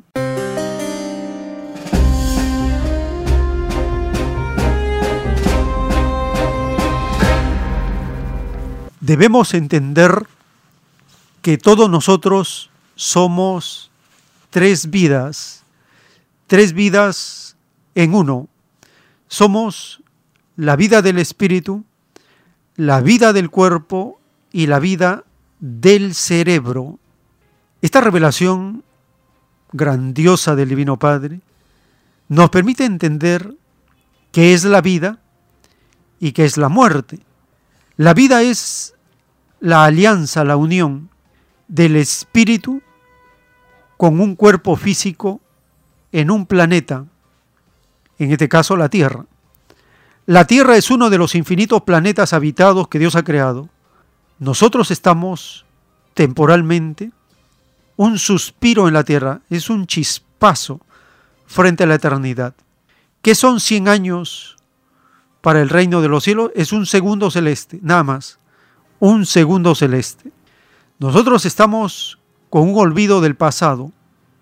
No nos acordamos del pasado, ni nos acordamos del futuro.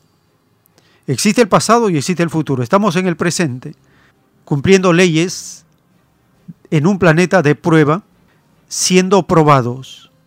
Si se anunció que nada es eterno en la tierra, deberíamos haber conocido mejor la ley de la partida de los espíritus o la ley de la transformación llamada muerte. Dice el divino creador que morir no es doloroso, lo es en el cuerpo mientras siente, nada más. Cuando el espíritu rompe su alianza, cuando el cordón de plata se rompe, el cuerpo se enfría, al enfriarse se descompone, al seguir enfriándose se pudre, al seguir enfriándose se vuelve polvo, al seguir enfriándose se vuelve limo y se funde con los elementos del universo. Este es el proceso que nos explica la divina ciencia para comprender el inicio y fin de nuestro paso por la tierra. Somos viajeros, estamos de pasadita en la tierra, nadie se queda. Este planeta es como un hogar temporal para que nadie se aferre, es como un puente. En el puente nadie se queda, el puente es para pasar. Nuestra vida es el tiempo que pasamos por el puente, desde un punto hasta el otro. El punto de inicio el punto de la llegada del final. Cuando el espíritu parte, se siente atraído por el infinito universo expansivo pensante y por un cordón solar, todo espíritu vuelve al mundo celeste y allí espera para ser llamado a la presencia del divino creador de todas las cosas. La primera pregunta que le hacen a todo espíritu es, que recite de memoria los diez mandamientos de la ley suprema del planeta Tierra. Primer mandamiento, amarás a Dios por sobre todas las cosas y a tu prójimo como a ti mismo. Segundo mandamiento, no adorarás imagen ni semejanza alguna. Tercer mandamiento, no tomarás el nombre de Dios en vano, porque el Señor no dará por inocente al que tomare su nombre en vano. Cuarto mandamiento, acuérdate del día de reposo y oración. Seis días trabajarás y el séptimo descansarás. Porque el Señor hizo el cielo y la tierra en seis días y el séptimo descansó. Por eso lo bendijo y lo santificó. Quinto mandamiento, honrarás a tu padre y a tu madre, para que tus días se alarguen en la tierra que el Señor tu Dios te da. Sexto mandamiento, no matarás. Séptimo mandamiento, no cometerás adulterio, no fornicarás. Octavo mandamiento, no robarás. Noveno mandamiento, no levantarás falso testimonio contra tu prójimo, no mentirás. Y el décimo mandamiento, no codiciarás los bienes ajenos. Esa es la primera pregunta. Y luego viene todo lo demás. ¿Y por qué los diez mandamientos es la primera pregunta y lo supremo? Porque es lo único que Dios escribió con su dedo en unas tablas de piedra en el pasado y le entregó a Moisés. Por eso es lo supremo. Está por sobre todo. Puede desaparecer todo menos los diez mandamientos. Si desaparece los diez mandamientos, la civilización se destruye, se autodestruye. Los diez mandamientos, a pesar que los violamos, significa la contención más poderosa de la tierra para que los seres humanos no nos comamos unos a otros, no nos destruyamos así en grado extremo unos a otros y que en una o dos generaciones no quede nadie. Los mandamientos de Dios son los que impiden la destrucción de los seres humanos en esta escuela del universo llamado Tierra. Dice el Divino Padre que si Él no hubiera dado los diez mandamientos, este planeta sería un infierno total, un infierno espantoso. Seríamos un mundo de lo más atrasado, pero la luz de los diez mandamientos han permitido que el bien y el mal se expandan para que nosotros aprendamos a elegir siempre el bien. Esta es una pequeña parte de todo el capítulo de la vida y de la muerte que explica la doctrina del Cordero de Dios.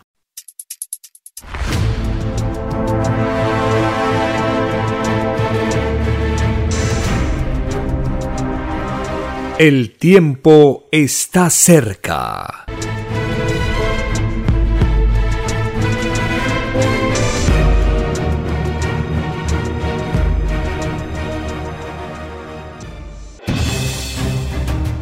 El tiempo ha llegado.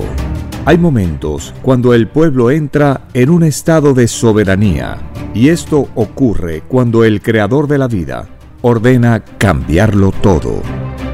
Por mandato divino, está escrito en la doctrina Alfa y Omega que deben constituirse congresos de obreros y obreras en todas las naciones.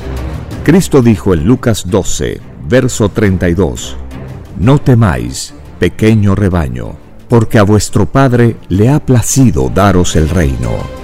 Envíe sus aportes en texto y audio al 934-407-166 o solicite más información al 934-407-166.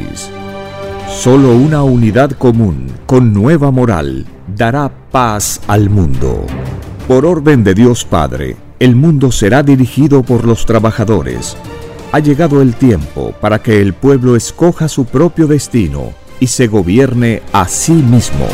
Alegraos, humildes del mundo, vuestro yugo llega a su fin.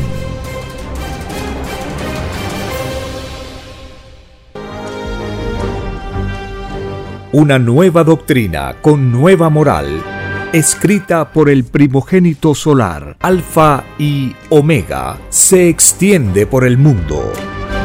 El cambio de costumbres provocará la caída del sistema de vida, de las leyes del oro. La desigualdad, la injusticia, la corrupción y la explotación dejan de serlo cuando todos los seres humanos no las aceptan ni las permiten. Conozca lo que vendrá para aprender a gobernarnos a nosotros mismos. Solo una unidad común y con nueva moral dará paz al mundo. Alfa y Omega. Comparta gratuitamente todos los libros en formato PDF de la página web www.alfayomega.com.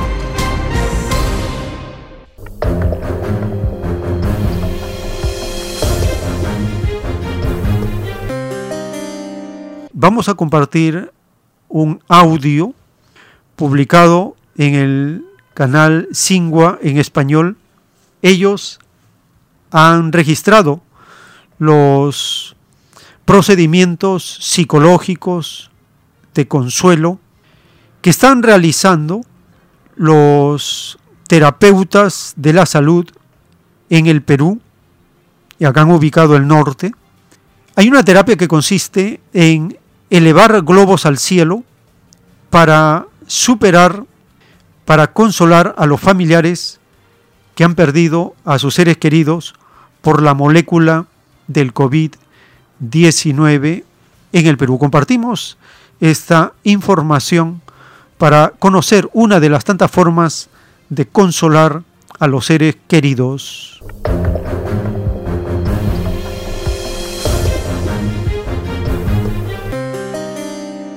Familias peruanas que afrontan el duelo por la pérdida de un ser querido a causa de la pandemia de COVID-19 se unieron en sus viviendas el miércoles para elevar al cielo globos con mensajes llenos de amor y esperanza en medio de la difícil situación.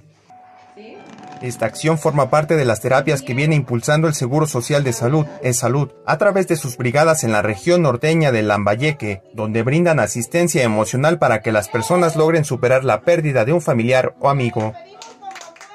Para Milene Chapoñán, hija de una paciente fallecida por COVID-19, esta acción significa una ayuda psicológica que le sirve para superar la pérdida de su madre. Y ella comenzó a tratarnos psicológicamente, a levantarnos el ánimo. Y bueno, nos dio la esperanza de poder salir de esto, porque la verdad la pérdida de mi madre sí fue atroz. Vamos a en tanto, Jessica Neseyosub, coordinadora de brigadista de Salud Lambayeque, resaltó la labor del grupo que se ha dedicado a brindar asistencia emocional a las personas que más lo necesitan. Sin miedo. Lo que va de la pandemia, tenemos aproximadamente 30.000 casos atendidos a familias que vienen llevando este proceso de duelo y que por así decirlo, la brigada de psicólogos y los psicólogos, cada uno de ellos, acuden a los domicilios para brindar este soporte emocional oportuno. Estas brigadas han brindado acompañamiento también a quienes reciben tratamiento farmacológico por COVID-19 con aislamiento domiciliario y a pacientes que se encuentran hospitalizados. Con información de la oficina en Lima, Perú, Noticias Xinhua. El tiempo está cerca. En el libro del Apocalipsis, capítulo 6, del verso 1 en adelante, está escrito, Cuando vi el Cordero, abrió uno de los sellos y oí a uno de los cuatro seres vivientes decir como con voz de trueno, ven y mira, y miré, y he aquí un caballo blanco, y el que lo montaba tenía un arco y le fue dada una corona y salió venciendo y para vencer. Apocalipsis capítulo 6, verso 1 y 2. En el verso 2 dice, le fue dada una corona y salió venciendo y para vencer. Los jinetes del Apocalipsis representan las fuerzas armadas del mundo, empezando por las más poderosas de las naciones ricas, cuya cabeza es Estados Unidos, Gran Bretaña y Francia. La raza anglosajona, la llamada raza blanca, representa a este jinete, las fuerzas armadas de la raza blanca anglosajona, representa a este jinete blanco, al cual se le da un arco es decir, en la visión se entiende que van a tener un dominio militar en el planeta. Y luego dice, se le fue dada una corona. Significa que van a usar al coronavirus, arma dentro del campo de la bioguerra, y salió venciendo, y para vencer, salió venciendo significa que dentro de todos los experimentos demoníacos de Estados Unidos, Gran Bretaña, en la bioguerra, hay todo un historial, un prontuario de estas aberraciones que ellos han cometido contra población del África, del Asia y de América Latina, pero ahora la hicieron contra China.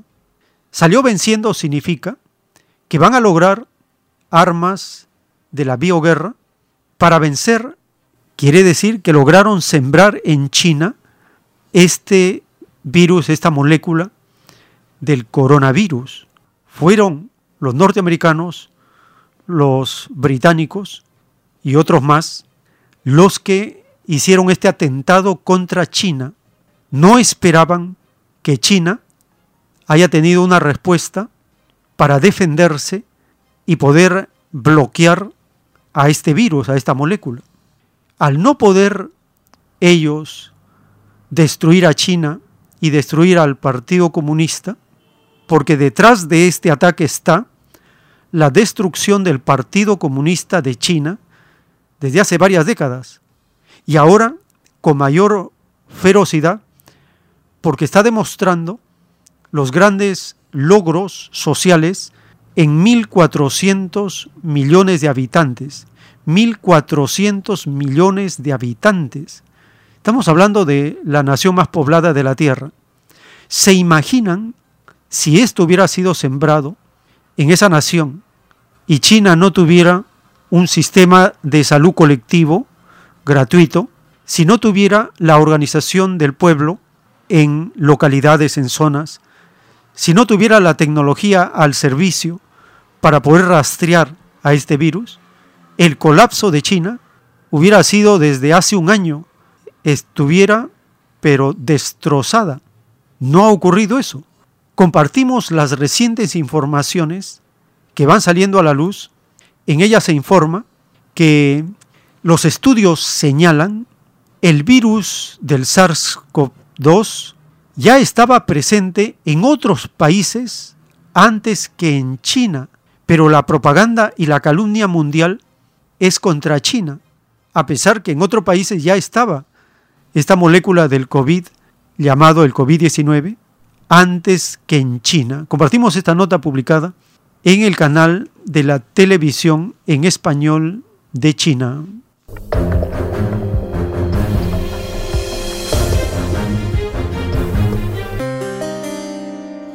Y mientras el mundo sigue luchando contra la variante Delta del virus más contagiosa, prosiguen por todo el mundo las investigaciones sobre los orígenes de la COVID-19. Múltiples estudios han hallado que el virus estaba ya presente en otros países antes de que se produjera el brote en Wuhan, en el centro de China, en diciembre de 2019. Prevalecen las cuestiones acerca de cuándo y dónde se inició la pandemia de COVID-19. Al menos nueve estudios en diferentes países señalan que el virus ya estaba presente en otros países antes del brote en Wuhan en diciembre de 2019. Algunos de ellos incluso apuntan a la primavera de 2019. En Japón, dos muestras de sangre de entre 500 dieron positivo de anticuerpos entre enero y marzo de ese año. Y en España se detectaron trazas del virus en muestras de aguas residuales recogidas en marzo. En Italia, anticuerpos de COVID-19 fueron encontrados en 23 de 162 muestras de sangre tomadas en septiembre de 2019. Las muestras procedieron de un ensayo sobre detección de cáncer de pulmón dirigido por el Instituto Nacional del Cáncer de Milán, en el que participaron 900 voluntarios sanos.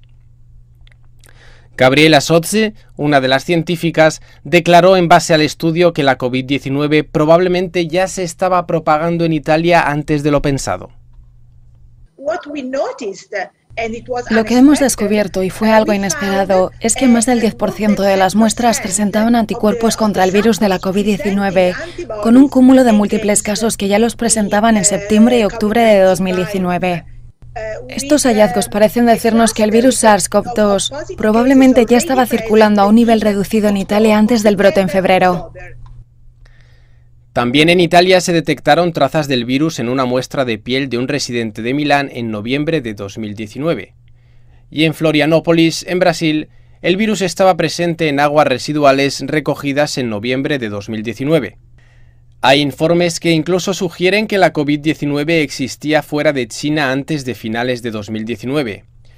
En un estudio estadounidense, investigadores del Centro para el Control y Prevención de Enfermedades hallaron anticuerpos de SARS-CoV-2 en 106 de más de 7.000 muestras de sangre donadas entre diciembre de 2019 y enero de 2020. Los anticuerpos suelen tardar unos 14 días en desarrollarse, lo que indica que el virus podría haber estado circulando en Estados Unidos antes de que se registrasen los primeros casos el 21 de enero. A menudo nos encontramos por detrás de lo que vemos cuando ha ocurrido, así que no me sorprendería encontrar que el virus SARS-CoV-2 ya estaba circulando en noviembre y diciembre en Estados Unidos. No me sorprendería en absoluto como profesional de la salud pública.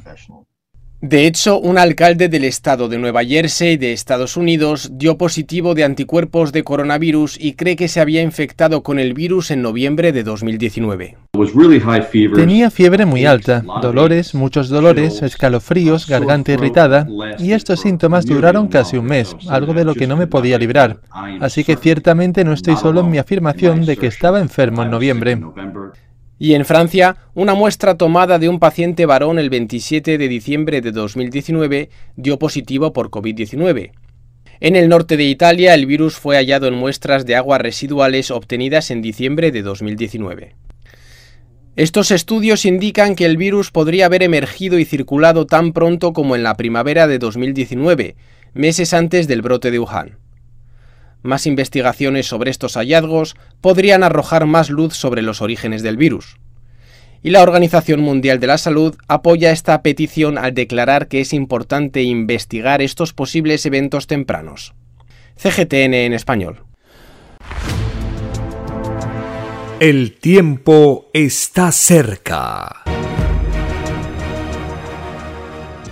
A pesar que China advirtió desde el inicio de este virus, las naciones capitalistas de Occidente no hicieron caso.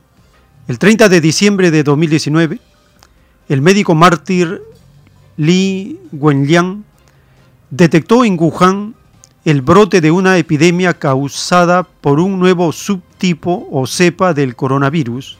Apenas 12 días después, investigadores del Centro Clínico de Salud Pública de Shanghái y la Escuela de Salud Pública dirigidos por John Xian San publicaron la secuencia genómica del virus en un sitio de acceso abierto de Internet. El sitio es virological.org a fin de que los estados del planeta pudieran colaborar en la guerra contra el patógeno. El sitio de internet es virological.org. Allí se ve la fecha donde los científicos chinos publicaron la secuencia genómica del virus para que todas las naciones se preparen, porque lo que venía era muy grave. Como siempre, los indisciplinados del occidente no hicieron caso y seguimos pagando las consecuencias.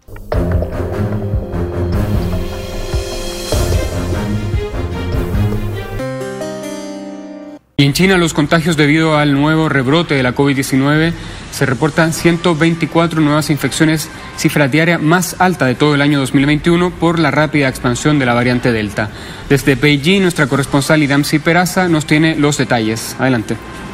Saludos colegas, gracias por el contacto. Pues efectivamente en China los contagios debido al nuevo rebrote de la COVID-19 continúan al alza y hoy el gigante asiático reportó 124 nuevas infecciones. Se trata posiblemente de la cifra diaria más alta de todo el año 2021 y como sabemos debido a la rápida expansión de este nuevo rebrote de la variante Delta de la COVID-19 a lo que las autoridades chinas han respondido con severas medidas epidemiológicas tales como confinamientos selectivos, también eh, campañas de pruebas masivas de ácido nucleico y restricciones a la movilidad humana y también al transporte. Las autoridades del gigante asiático informaron que de este total de 124 casos, 80 fueron de transmisión local repartidos por al menos siete provincias de China. La más afectada, la ciudad más afectada con casos locales fue precisamente la la ciudad de Nanjing,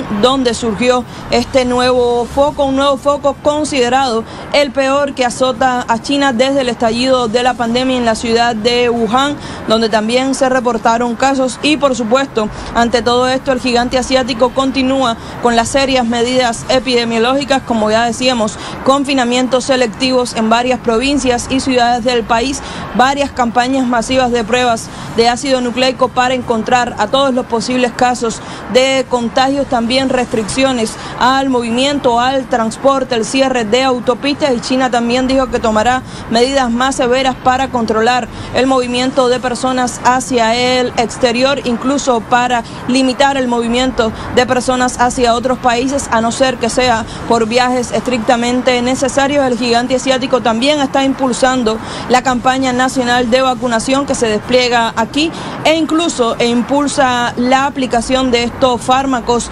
en niños de entre 3 y 17 años, toda vez que ya en China ya hay aprobada una vacuna para aplicarla en este grupo etario. Pues hasta aquí toda la información. Nosotros, por supuesto, seguiremos al tanto de todos los detalles. El tiempo está cerca.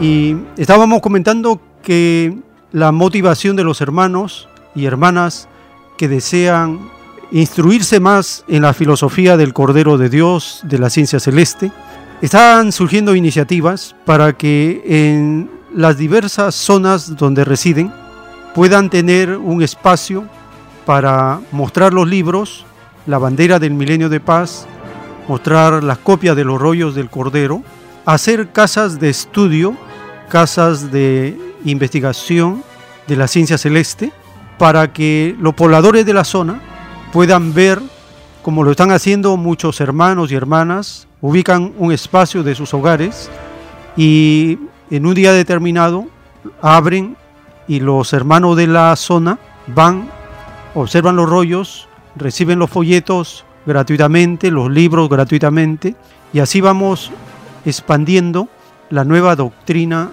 del Cordero de Dios. Aquellos que deseen recibir los materiales como libros, folletos, volantes, la bandera del milenio de paz, para que lo hicen en sus hogares, pueden recoger materiales desde Lince, en el restaurante vegetariano Fuente Natural, que está ubicado en la avenida César Canevaro, 469, en el distrito de Lince, Lima, Perú. Pueden acercarse a esta dirección en Lince, Avenida César Canevaro 469, Lince, y solicitar gratuitamente los volantes, los folletos, para que puedan distribuir en sus zonas. Se ha publicado una buena cantidad del mensaje telepático del Padre Eterno al mundo terrestre y también se ha publicado una buena cantidad del folleto del Divino Rollo. El mundo será regido por los mismos que fueron explotados. Pueden pasar por este local y solicitar una cantidad para que lo distribuyan por sus zonas.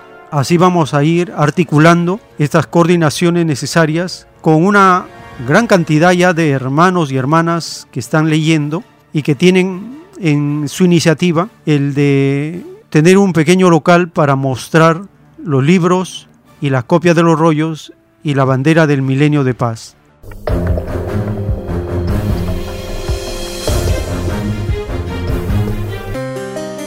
Así estamos llegando al término de este segmento y les invitamos a acompañarnos en la siguiente hora. Tenemos más información, más audio para seguir compartiendo. Por la gracia del Divino Creador de todas las cosas, en unos momentos continuaremos.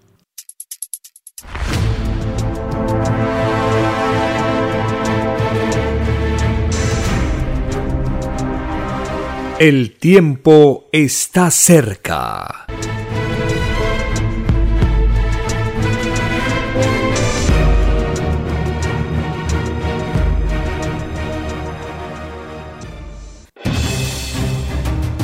El tiempo ha llegado. Hay momentos cuando el pueblo entra en un estado de soberanía Y esto ocurre cuando el creador de la vida ordena cambiarlo todo. Por mandato divino, está escrito en la doctrina Alfa y Omega que deben constituirse congresos de obreros y obreras en todas las naciones. Cristo dijo en Lucas 12, verso 32, No temáis, pequeño rebaño, porque a vuestro Padre le ha placido daros el reino. Envíe sus aportes en texto y audio al 934-407-166 o solicite más información al 934-407-166. Solo una unidad común con nueva moral dará paz al mundo. Por orden de Dios Padre, el mundo será dirigido por los trabajadores ha llegado el tiempo para que el pueblo escoja su propio destino y se gobierne a sí mismo. Alegraos, humildes del mundo, vuestro yugo llega a su fin.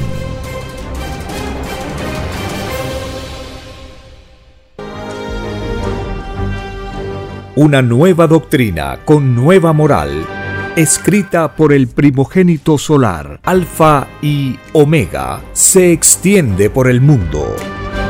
El cambio de costumbres provocará la caída del sistema de vida, de las leyes del oro. La desigualdad, la injusticia, la corrupción y la explotación dejan de serlo cuando todos los seres humanos no las aceptan ni las permiten.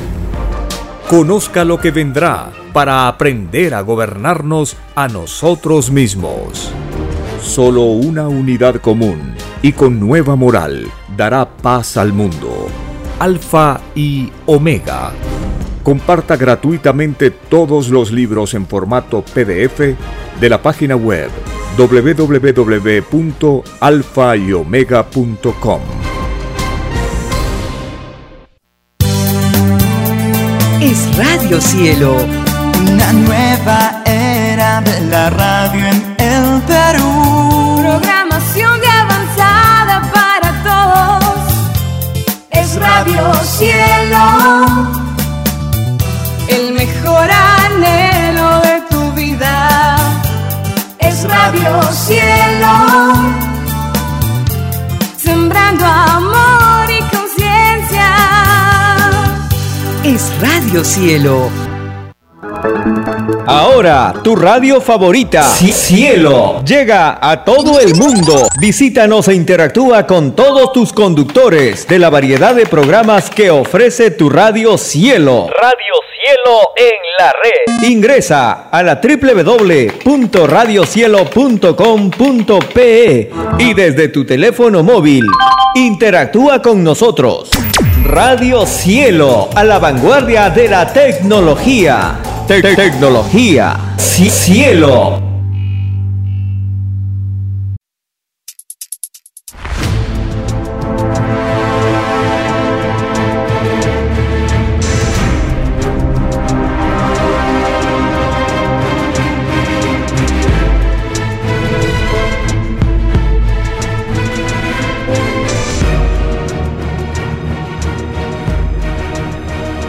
Porque los acontecimientos de la prueba de la vida no se detienen. Porque todo tiene un principio, un desarrollo y un fin. Estamos compartiendo. El tiempo está cerca. Una gran oportunidad para cambiar nuestros destinos y la vida. El cambio de costumbres provocará la caída del sistema de vida, de las leyes del oro. Los acontecimientos le salen al encuentro a las criaturas. Una nueva revelación, escrita por el primogénito solar, Alfa y Omega, se extiende por el mundo. Ciencia celeste, nueva moral, filosofía común, justicia divina. El tiempo está cerca.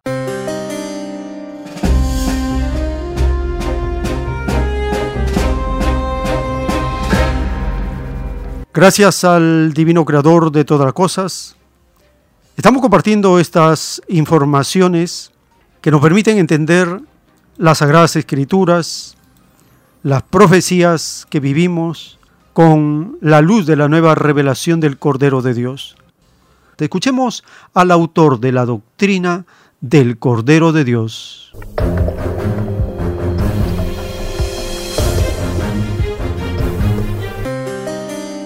Cuando no comprende una cosa tratándose de Dios en su intención, más vale callar meditar, pero no poner límite. Porque dice el Padre, el que le pone límite a su Dios, achicó su Dios. Es más hermoso decir mi Dios no tiene límite, a decir mi Dios es buoso tiene límite. Cada uno se hace su Dios, dice Padre, en su modo de pensar. Perdón, el límite puede ser la duda, ¿no? Por eso, no dudar. Sí, esa sería una de las leyes. Una de las leyes. Otra cosa es negar. Dudar siquiera es algo pasivo. La- la- el dudar que se trae no tiene tanto egoísmo como el negar. Porque para decir una cosa afirmativa hay que saber el origen del universo. Para decirlo. Y resulta que el hombre no ha creado un universo. Al hombre lo crearon. Ningún hombre puede decir yo hice los océanos. Yo hice el aire que respiramos. Yo hice la gravedad. Porque hecho el hombre descubrir ciertas leyes. La ley de ellas pero los elementos ya lo estaban esperando en el planeta. Para poder afirmar algo del cosmos, hay que saber explicar el origen de todas las cosas. Por eso que al hombre se le mandó ser humilde, para que no cayera en estos errores, que son en su mayoría, eh, salen del egoísmo, falta humildad. No se reconoce que es un microbio, y el hombre es un microbio frente al. Eso está escrito en el Evangelio donde dice del polvo eres y al polvo volverás. Microbio. ¿Qué más microbio que un polvo? Entonces, explica lo siguiente el Padre Jehová. En la prueba de la vida, las criaturas, dice, tuvieron dos formas de fe, ineludibles, se sea. La forma de fe o búsqueda individual, la que sale de la persona, por su cuenta, que es la más sincera ante Dios. Y la forma de fe por imitación o religiosa. La forma de fe, la búsqueda individual, recibe premio completo, segundo por segundo, porque esa fe a nadie dividió. La fe religiosa, la búsqueda religiosa, se divide por el número de religiones que hubo en el mundo. En vez de recibir todo el premio, el fruto religioso es chiquitito, se divide, poquito o nada. Solo Satanás divide. Ya la palabra sotana, le quita la O, le ponen a alfa, que es Satanás. Eran ellos que dividían eran ellos los que imitaban a Satanás. O sea, que interés en religión que protege. No, no, no religión. Y las religiones no están en el Evangelio tampoco. Pero que a la Biblia ellos no están. El tiempo está cerca. Sin la doctrina de la ciencia celeste es complicado, difícil entender las profecías, las alegorías, los símbolos del Evangelio, pero con la doctrina de la ciencia celeste podemos entender mejor, por ejemplo, el capítulo 13 del libro del Apocalipsis, del verso 11 en adelante. Apocalipsis 13, verso 11 en adelante. Después vi otra bestia que subía de la tierra, y tenía dos cuernos semejantes a los de un cordero, pero hablaba como dragón, y ejerce toda la autoridad de la primera bestia en presencia de ella, y hace que la tierra y los moradores de ella adoren a la primera bestia, cuya herida mortal fue sanada. También hace grandes señales, de tal manera que aún hace descender fuego del cielo a la tierra, delante de los hombres. Apocalipsis capítulo 13 del verso 11 al 13.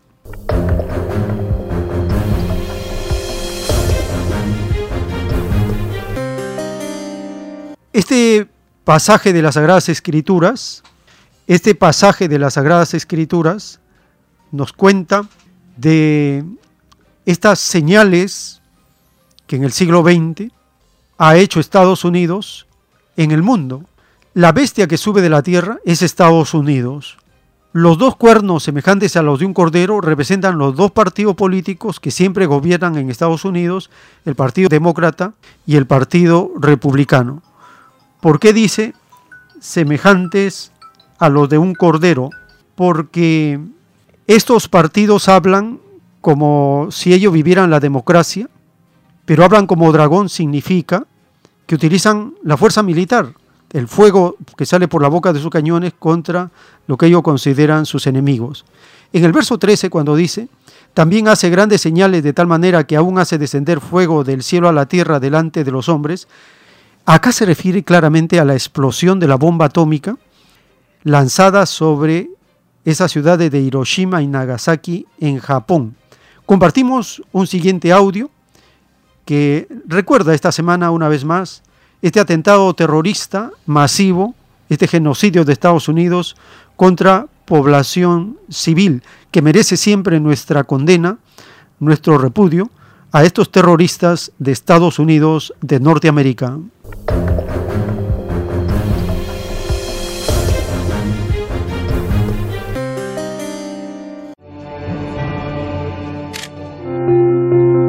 El 6 y el 9 de agosto de 1945 son dos días trágicos, no solo para los japoneses, sino también para toda la historia de la humanidad. Son los días en los que fueron soltadas por los estadounidenses las primeras bombas nucleares sobre Hiroshima y Nagasaki, causando la muerte súbita de más de 100.000 personas. El primer artefacto, Little Boy, hizo estallar una carga de 15.000 toneladas de TNT, Tres días después, la Fuerza Aérea estadounidense, mientras sobrevolaba la ciudad de Kokura, lanzó la segunda bomba atómica, Fatman, sobre Nagasaki. En el marco de la Segunda Guerra Mundial, el entonces presidente de Estados Unidos, Harry S. Truman, autorizó los dos bombardeos, sobre pretexto de que Japón no había aceptado la rendición que los aliados le habían impuesto por medio de la Declaración de Potsdam. El 12 de agosto, el emperador japonés Hirohito oficializó el anuncio de rendición y el 14 de agosto, Japón aceptó los términos del acta de rendición el 2 de septiembre de ese mismo año la rubricó, finalizando así de forma oficial la guerra. El tiempo está cerca. En los rollos del Cordero de Dios, el Divino Padre Eterno nos revela que los capitalistas, estos espíritus de las tinieblas, le pidieron al Divino Padre, le insistieron en probar su arrepentimiento en la tierra, en un mundo de la luz que los combatía. Estos espíritus de las tinieblas, los capitalistas, le insistieron, a pesar que el Divino Creador les advirtió, les aconsejó que serían juzgados. El Divino Creador no ruega a nadie, todo lo concede, porque es infinito en todo. Y estos planetas del universo como la Tierra son planetas de reparación, planetas de expiación, planetas donde se baten la luz y las tinieblas. No es un paraíso, no es un infierno completo, es un planeta de pruebas, donde nos batimos la luz contra las tinieblas. En un párrafo de la doctrina del Cordero de Dios, les dice a los capitalistas, vuestros pecados sobrepasaron la divina vara, ya no os conformáis con explotar, ahora matáis ante la faz del mundo, matáis a inocentes hijos, y pobre de ti, Naciones Unidas, demonios insensibles al dolor de mis hijos, no llevaréis en vuestros pechos al divino Cordero de Plata, porque tenéis vuestras conciencias sucias. Solo os interesa la posición y el dinero. Bien sabéis, malditos, que la maldita bestia está destruyendo una indefensa nación. ¿Y qué hacéis por los humildes? Dejáis pasar el tiempo. Más os digo, ¿Cómo os pesará la cantidad de segundos transcurridos en el tiempo de indiferencia? Pobres de aquellos que os dirijan la palabra malditos, porque de los tales cae también ley de maldición. Así es y así será hasta la consumación de los siglos. Sí, hijito, sé que estás absorto escuchando tales mandatos. Así la pagan, hijito, los que se alejan de mis divinos mandamientos. Y te aseguro, hijito, que de esta maldita organización no quedará piedra sobre piedra, y su solo recuerdo estremecerá a los estudiosos del futuro. Escrito fue que no se puede servir a dos señores, o se sirve a mis divinos mandamientos, o se sirve al oro. Estos demonios que se dicen defender los llamados derechos humanos, solo defienden los intereses de la bestia, porque sus conciencias están compradas con el maldito oro de la explotación humana, escrito por el primogénito solar, Alfa y Omega.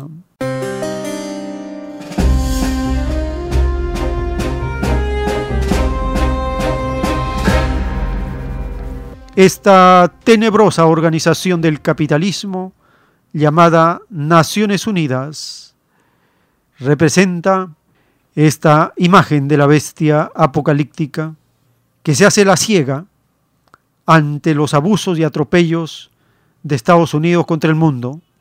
Esta semana, con motivo de este atentado terrorista de Estados Unidos contra población civil en Japón, el extraño secretario de las Naciones Unidas, Guterres, pide más avances hacia un mundo sin armas nucleares y lo hace con temor a la bestia.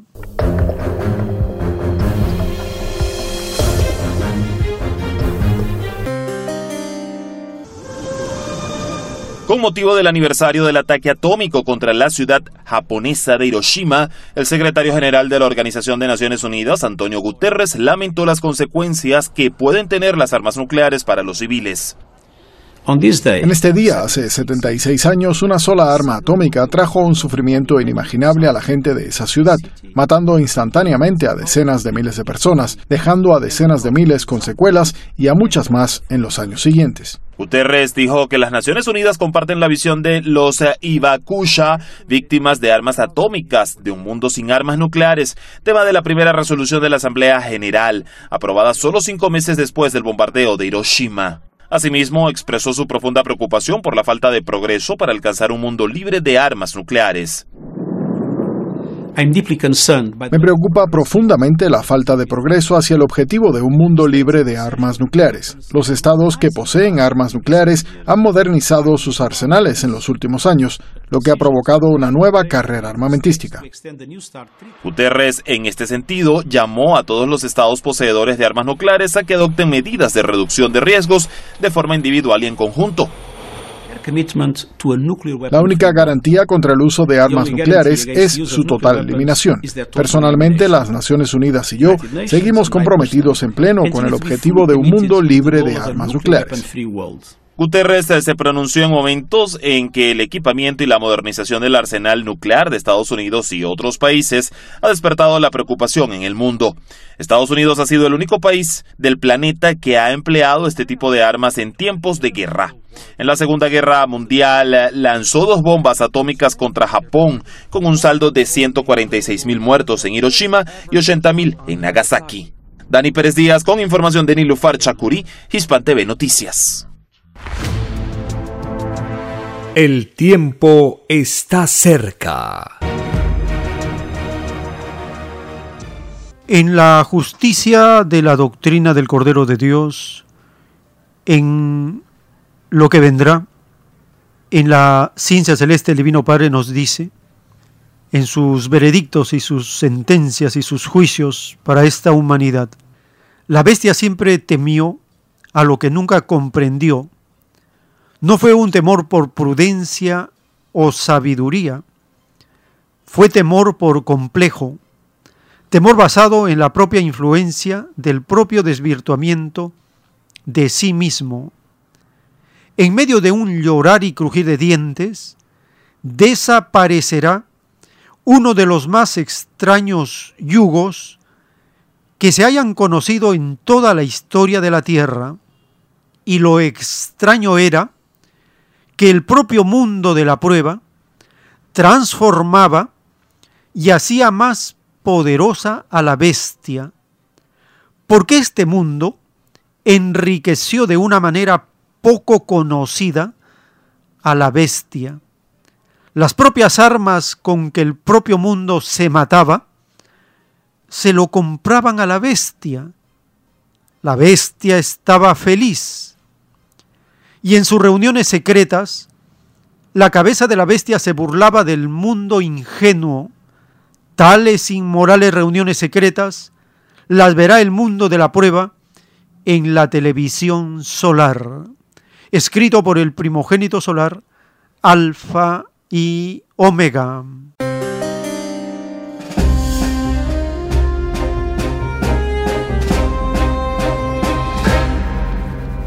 La bestia el capitalismo, los capitalistas estaban felices porque se enriquecían de una manera poco conocida.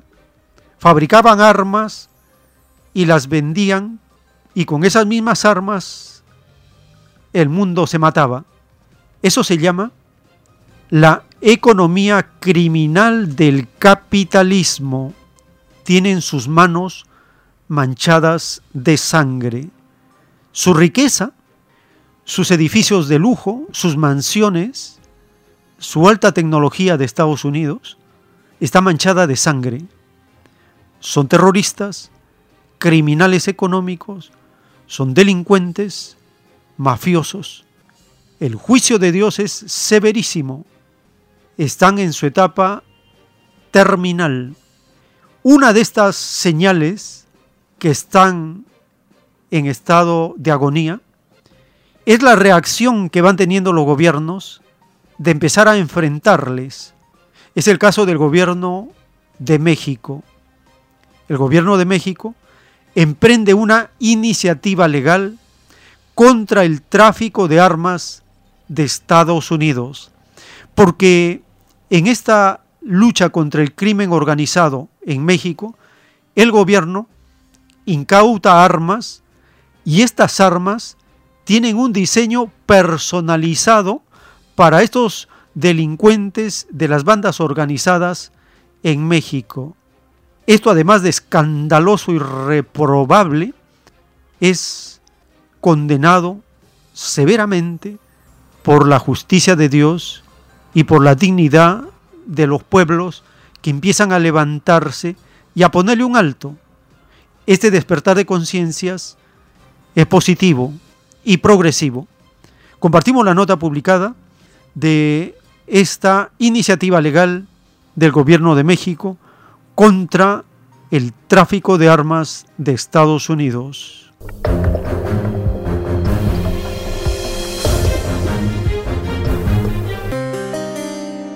México elevó el nivel de protesta contra el tráfico ilegal de armas que entran a su territorio desde Estados Unidos. Puso una demanda civil en una corte federal de Boston, Massachusetts. A través de su Cancillería, México argumenta que los fabricantes de armas incurren en prácticas de negocio negligentes. El secretario Marcelo Ebrard detalló el objetivo de esta acción legal. Primero, que las empresas demandadas compensen al gobierno de México por los daños causados por sus prácticas negligentes. El monto de esta exigencia será determinado en el juicio. Que desarrollen e implementen estándares razonables, verificables, para monitorear y en su caso disciplinar a sus distribuidores. La Cancillería asegura que a México entran 500 mil armas ilegales que causan decenas de miles de muertos al año, ya que los fabricantes de armamento diseñan diferentes modelos de armas, incluso personalizadas desde el punto de vista estético y de uso, a petición del crimen organizado.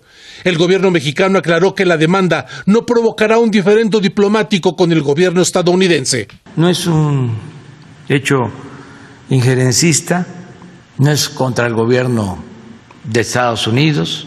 Es un procedimiento civil se especificó que la acción legal va contra seis fabricantes de armas, entre ellas la empresa Barrett, cuyo rifle de francotirador calibre 50 es muy apreciado por los narcotraficantes. Para analistas, la demanda se incomodará al presidente de Estados Unidos. ¿Pero qué hay detrás de esto?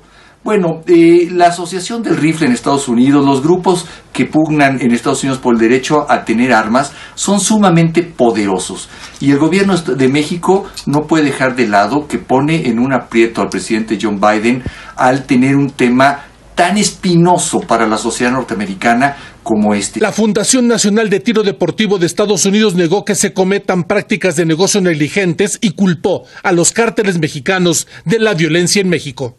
El gobierno mexicano aseguró que la demanda se preparó durante dos años ante el enorme daño social y económico que causa la violencia con armas que entran al país de manera ilegal y que equivalen al 1.5% del Producto Interno Bruto. Arturo Calvillo, Hispan TV, Ciudad de México. El tiempo está cerca. En los rollos del Cordero de Dios, el divino creador de todas las cosas, nos anuncia su divina justicia. Los platillos voladores conocen a todos los que visten el extraño uniforme militar. Ninguno escapará a su propio juicio. Una humanidad hambriada y desnuda clamará justicia contra ellos lo que costaron los armamentos fue la proporción de hambre que hubo en la prueba de la vida. Por cada molécula de hambre que hubo en el mundo de la prueba, es una existencia que tendrán que vivir fuera del reino de los cielos los que fueron militares. En toda ley de hambre, de todas las épocas, hay una proporción inmensa de puntaje de tinieblas que recae en las herencias de los que fueron militares, porque tan extraña filosofía consumía gran parte de las economías de las naciones. Los llamados militares serán llamados los ladrones del esfuerzo de los trabajadores.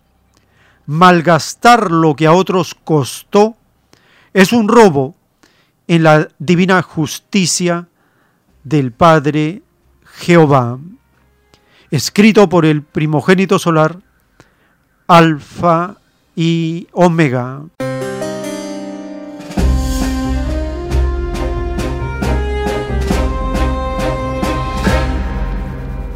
Una humanidad hambriada y desnuda clama justicia en toda ley de hambre de todas las épocas, gran parte de esto está en lo que consumían, gastaban la fuerza, las armas, el presupuesto destinado a las armas en cada nación, es la proporción de hambre que hay en la nación.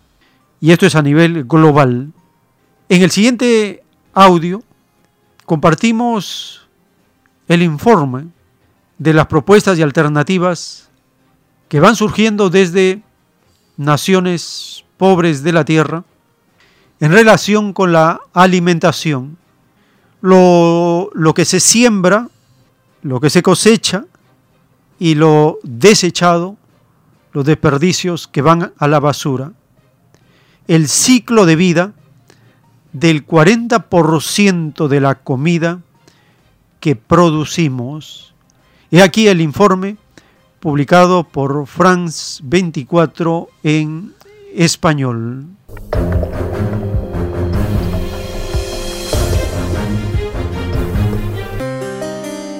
Gracias por acompañarme una semana más en Medio Ambiente desde casa en France 24.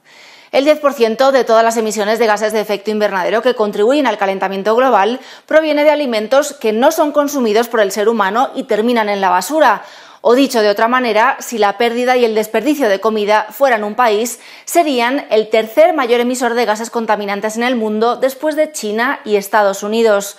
Aunque estos dos conceptos, pérdida y desperdicio, suenen igual, no son lo mismo. Alimentos perdidos son todos aquellos que se estropean o se descartan en la producción, transporte, distribución y procesamiento de estos. Mientras que el desperdicio se refiere a los alimentos que se echan a perder en la venta al por menor y durante el consumo, es decir, los que se pudren, por ejemplo, en tiendas, casas o restaurantes.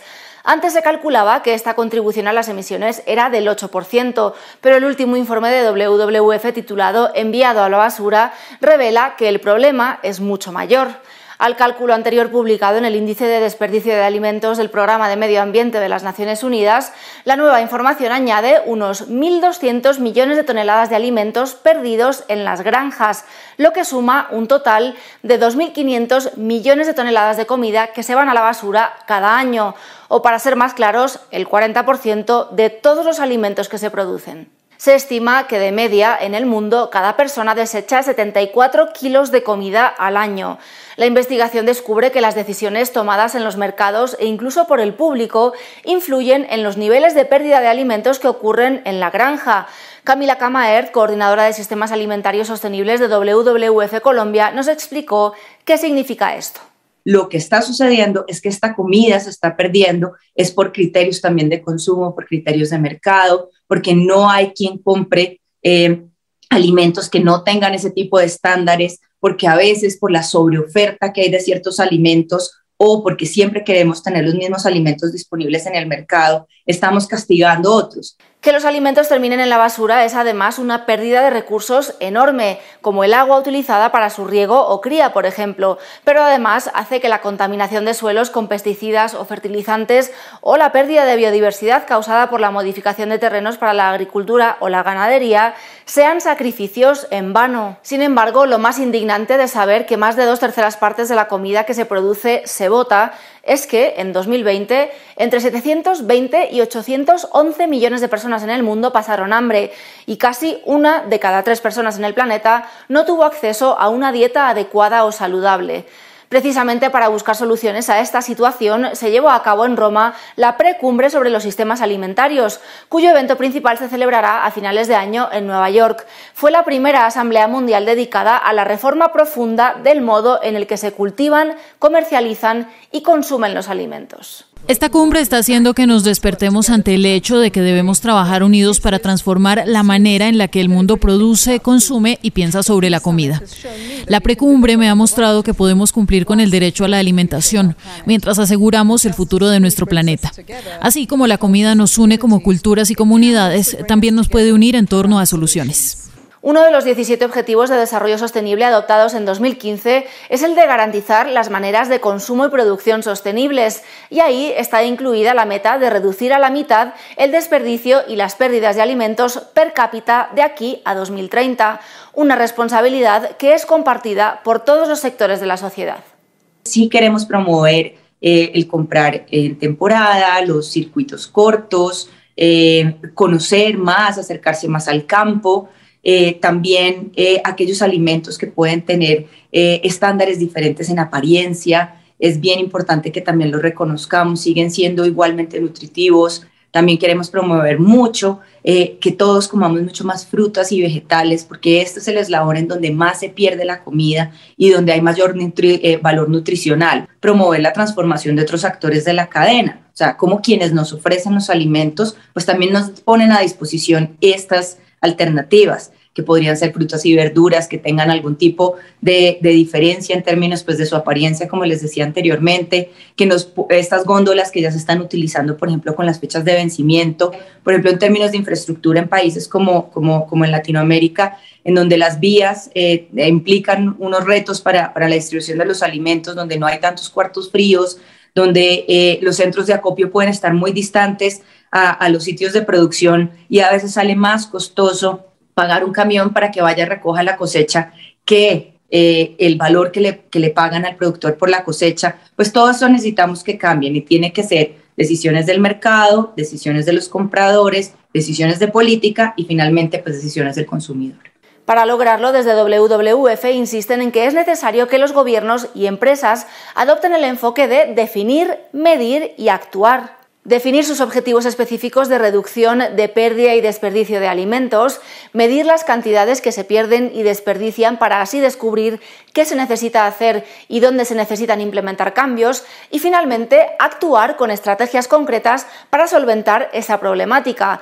Su solución traerá ventajas tanto para el ser humano como para el planeta, ya que mejorará la seguridad alimentaria, abordará el cambio climático reduciendo así las emisiones y por lo tanto el calentamiento global, frenará la pérdida de biodiversidad y el consumo de recursos y traerá ahorros sustanciales a las economías de los hogares de todo el mundo. El tiempo está cerca.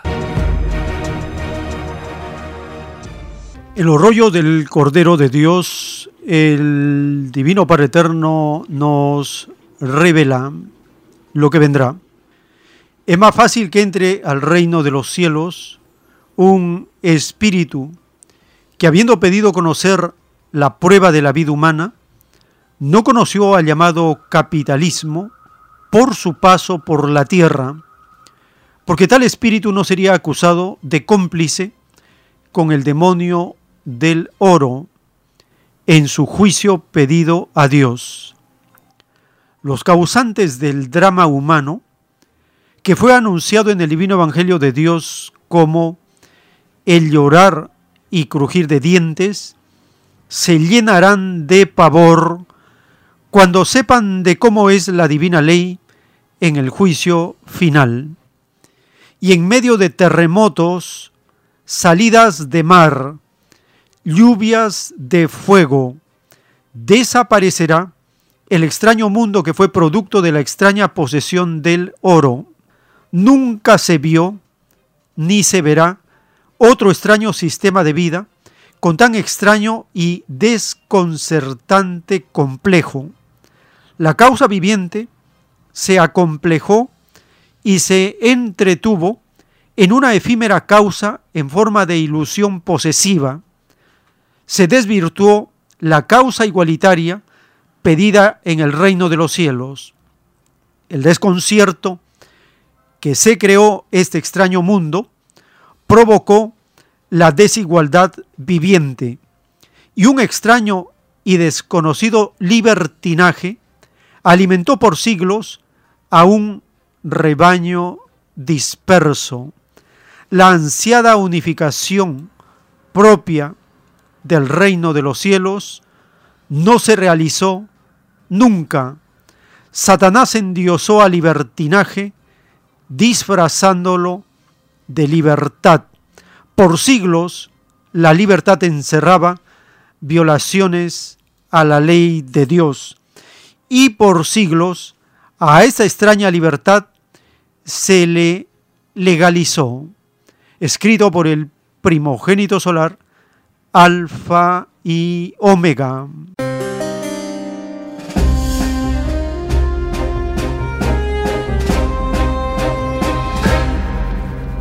El divino creador de todas las cosas nos está anunciando, desde hace 50 años que conocemos los rollos del Cordero de Dios, nos está anunciando cómo va a desaparecer el capitalismo de la faz de la tierra en medio de terremotos, salidas de mar, lluvias de fuego, desaparecerá el extraño mundo que fue producto de la extraña posesión del oro y que estamos viviendo a nivel planetario en estos momentos, incendios por todas partes, inundaciones por todas las naciones, salidas del mar, temblores, sismos en forma progresiva por todas partes. El planeta está convulsionado. Compartimos una nota alarmante California, Dixie, es el tercer más grande incendio en California, en Estados Unidos.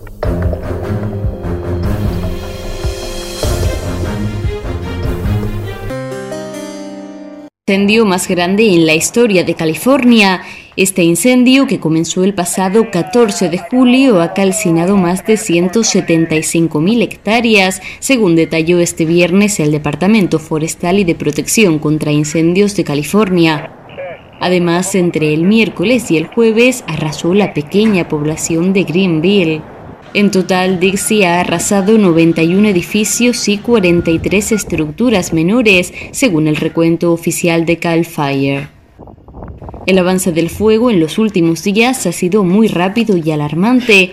Los más de 5.200 efectivos de los servicios de emergencia solo han podido contener este incendio en un 35%, una cifra que no ha variado en los últimos dos días, mientras aumenta la preocupación por las altas temperaturas y los vientos que dificultan las labores de extinción.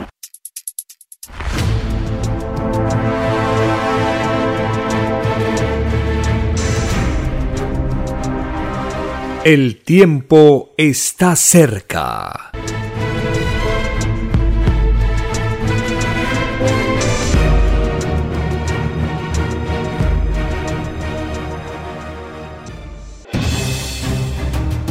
El tiempo ha llegado.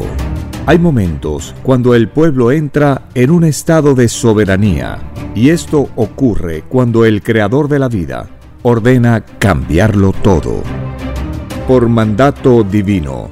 Está escrito en la doctrina Alfa y Omega, que deben constituirse congresos de obreros y obreras en todas las naciones. Cristo dijo en Lucas 12, verso 32, No temáis, pequeño rebaño, porque a vuestro Padre le ha placido daros el reino. Envíe sus aportes en texto y audio al 934-407-166 o solicite más información al 934-407-166. Solo una unidad común con nueva moral dará paz al mundo.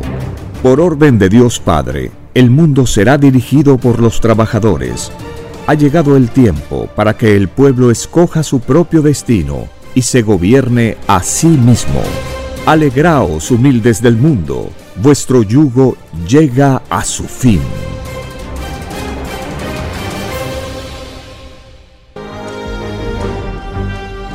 Una nueva doctrina con nueva moral, escrita por el primogénito solar, Alfa y Omega, se extiende por el mundo.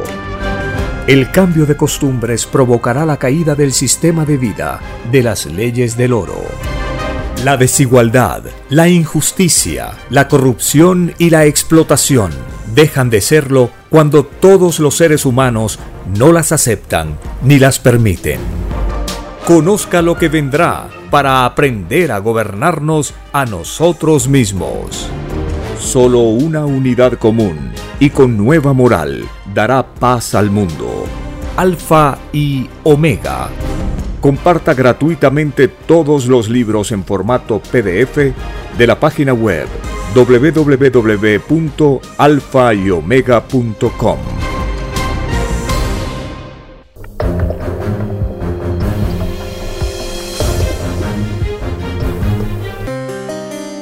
Miles de personas evacuadas por los incendios en Grecia, en Turquía, verdadero apocalipsis del fuego en esas naciones.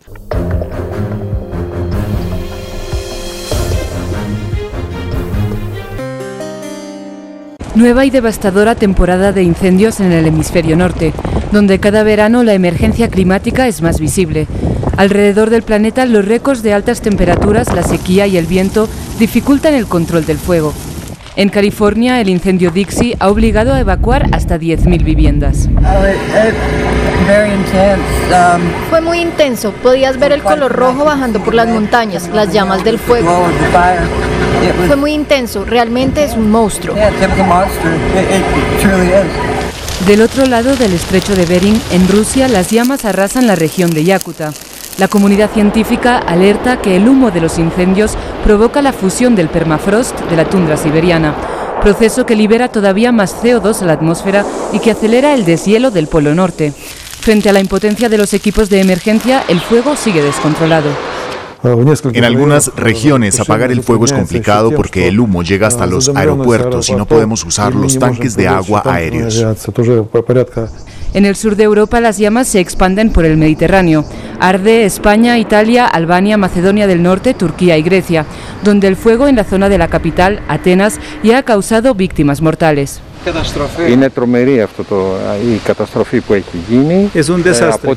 El fuego llega hasta el lago Maratón. Tengo miedo que nuestros bisnietos no puedan pasear por allí jamás. Es una tragedia inimaginable. Tragedias inimaginables que la inacción frente al cambio climático ha convertido ya en habituales.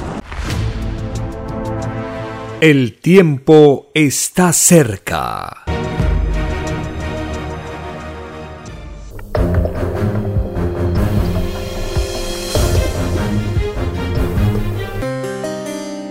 La pesadilla de los incendios continúa en toda Grecia por quinto día consecutivo. De los cientos de fuegos que se han declarado en los últimos días, los más graves siguen descontrolados en la isla de Eubea, el Peloponeso y los suburbios del norte de Atenas. En Eubea, casi 40 poblaciones han sido evacuadas. Más de 600 personas tuvieron que ser sacadas de la isla en ferry. En Atenas, después del verdadero infierno vivido, parece que la situación está más bajo control, pero los bomberos han avisado del posible aumento por la tarde de la intensidad de las rachas de viento. Sigue presente un gran operativo en el que hay ya activo un avión anfibio enviado por España junto a seis miembros de la unidad militar de emergencias. De momento el fuego ha dejado una víctima mortal, un hombre de 38 años, bombero voluntario, que murió a raíz de las heridas provocadas por la caída de un poste eléctrico de alta tensión. A la rabia de los afectados y las críticas en redes sociales se suma información de medios locales que ponen el foco en que en la última década se haya recortado más de mil millones de euros en prevención y lucha contra incendios.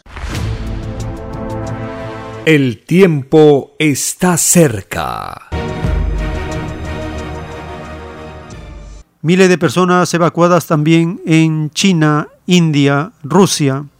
Allí se presentan ráfagas apocalípticas, lluvias y nevada en la Patagonia, en la zona llamada el fin del mundo, entre Chile y Argentina.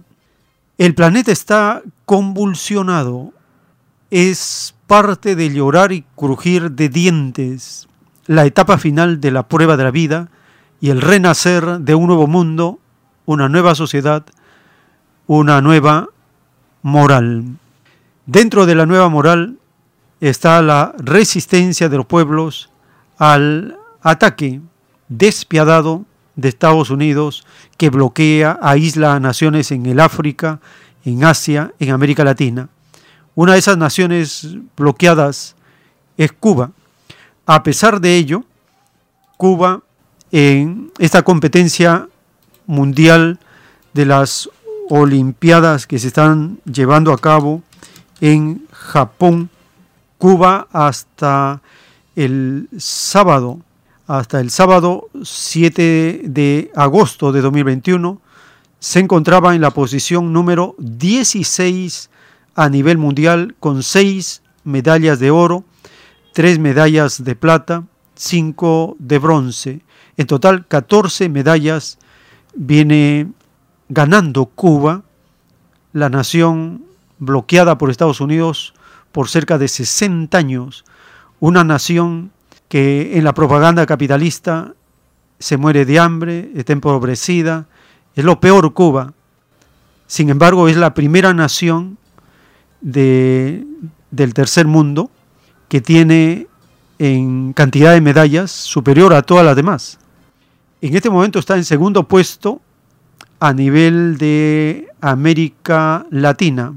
Brasil está en la posición número 12 con siete medallas de oro y le sigue Cuba en la posición 16 con 6 medallas de oro. El Perú va en los últimos lugares con 0 medallas de oro, 0 medallas de plata, 0 medallas de bronce. Y sin embargo, es la envidia de los neoliberales, esta nación empobrecida por su culpa, que nos mantiene desnutridos, porque para ganar en Olimpiadas hay que estar bien alimentado. Y Cuba, a pesar del bloqueo, tiene a su población bien alimentada. Por algo son potencia en Olimpiadas de nivel mundial. Le gana a Polonia, a República Checa, a Noruega, a España, a Suecia, a Suiza, a Dinamarca, a Bélgica. Le gana a grandes potencias de Europa. ¿Cómo puede ser esto posible que una nación como Cuba, socialista, le gane a naciones desarrolladas del capitalismo como Noruega, España, Suiza, Bélgica? Sorprendente. Estos Juegos Olímpicos de Tokio 2020, la doctrina del Correo de Dios las condena porque son juegos inmorales, escandalosos e injustos. Compiten las naciones ricas superalimentadas con las naciones pobres anémicas. Eso en la justicia de Dios es condenado severamente. Y a pesar de ello, las naciones socialistas siempre están en la delantera. Una demostración más del éxito del socialismo sobre el capitalismo mundial. Y desde Cuba, las noticias recientes, la población participa en caravanas populares en defensa de la paz. Compartimos un audio de las recientes movilizaciones realizadas para participar en la defensa de su sistema de gobierno.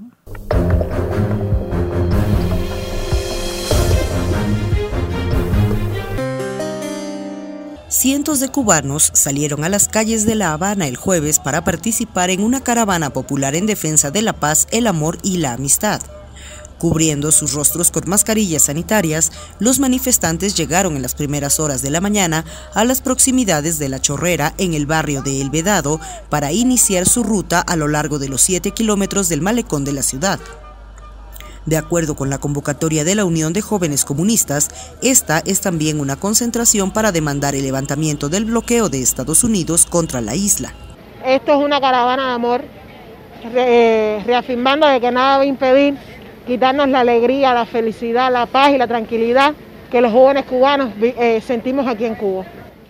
La actividad contó con la presencia de líderes de las principales organizaciones políticas y de masas del país.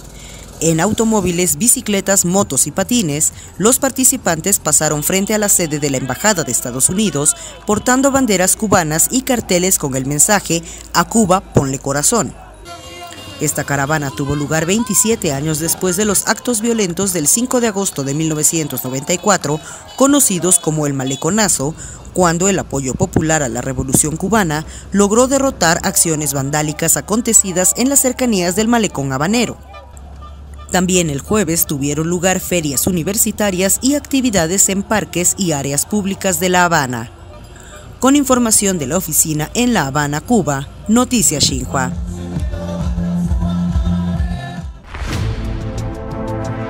El tiempo está cerca. Queremos recordarles que estos programas se transmiten por una amplia red de plataformas de podcast empezando por anchor.fm, raya diagonal, el tiempo está cerca. De allí se distribuye a Spotify, Google, Apple, Brick, Radio Public. Son 10 plataformas simultáneas donde se puede escuchar en diferido todos estos episodios que compartimos semana tras semana. Y también existe el podcast en anchor.fm FM, raya diagonal, radio alfa y omega. Anchor.fm, raya diagonal, radio alfa y omega. En este podcast se suben la lectura de los rollos en espacios de una hora completa. Estos episodios van a servir para que aquellos hermanos o hermanas interesadas en regiones deseen alquilar una emisora radial, puedan transmitir la lectura de los rollos por horas y así expandir, como ya lo están haciendo en el norte, en Jaén, en el sur, en Puno, están haciendo así la retransmisión de la lectura de los rollos del Cordero de Dios por horas una hora a la semana, una hora diaria, depende de los montos, pero sí es posible empezar a hacer esta transmisión de los programas de la lectura de los rollos del Cordero de Dios de la Ciencia Celeste. Lo más importante, que puedan visitar la página web alfayomega.com. Allí están todos los libros en formato PDF.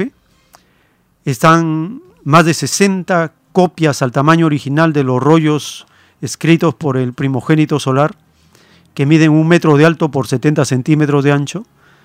Y toda la información, los cassettes en audio del autor, en varios idiomas y ahí se están compartiendo, distribuyendo por las redes sociales.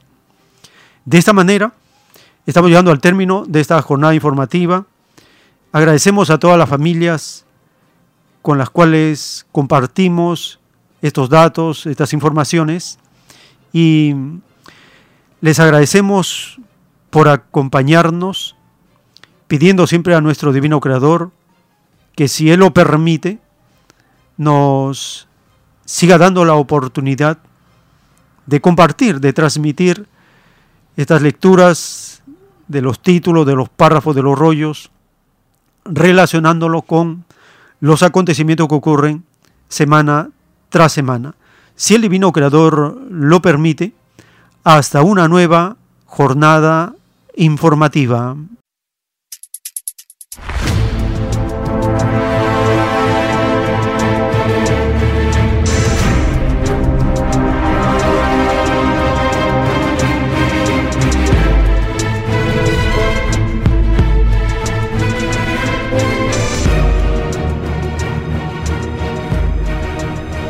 Porque la vida en desarrollo no se detiene en ningún instante.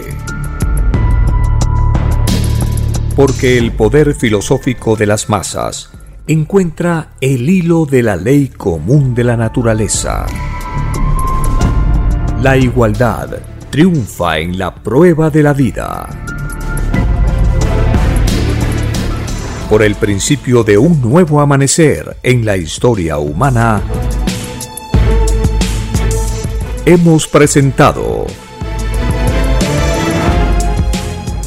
El tiempo está cerca. Para ver el reino de Dios, para vivir el nuevo estado de cosas del nuevo mundo. Visite www.alfayomega.com y descargue gratis todos los libros en PDF. Vea y lea los libros digitales en formato EPUB y disfrute la lectura de la ciencia celeste.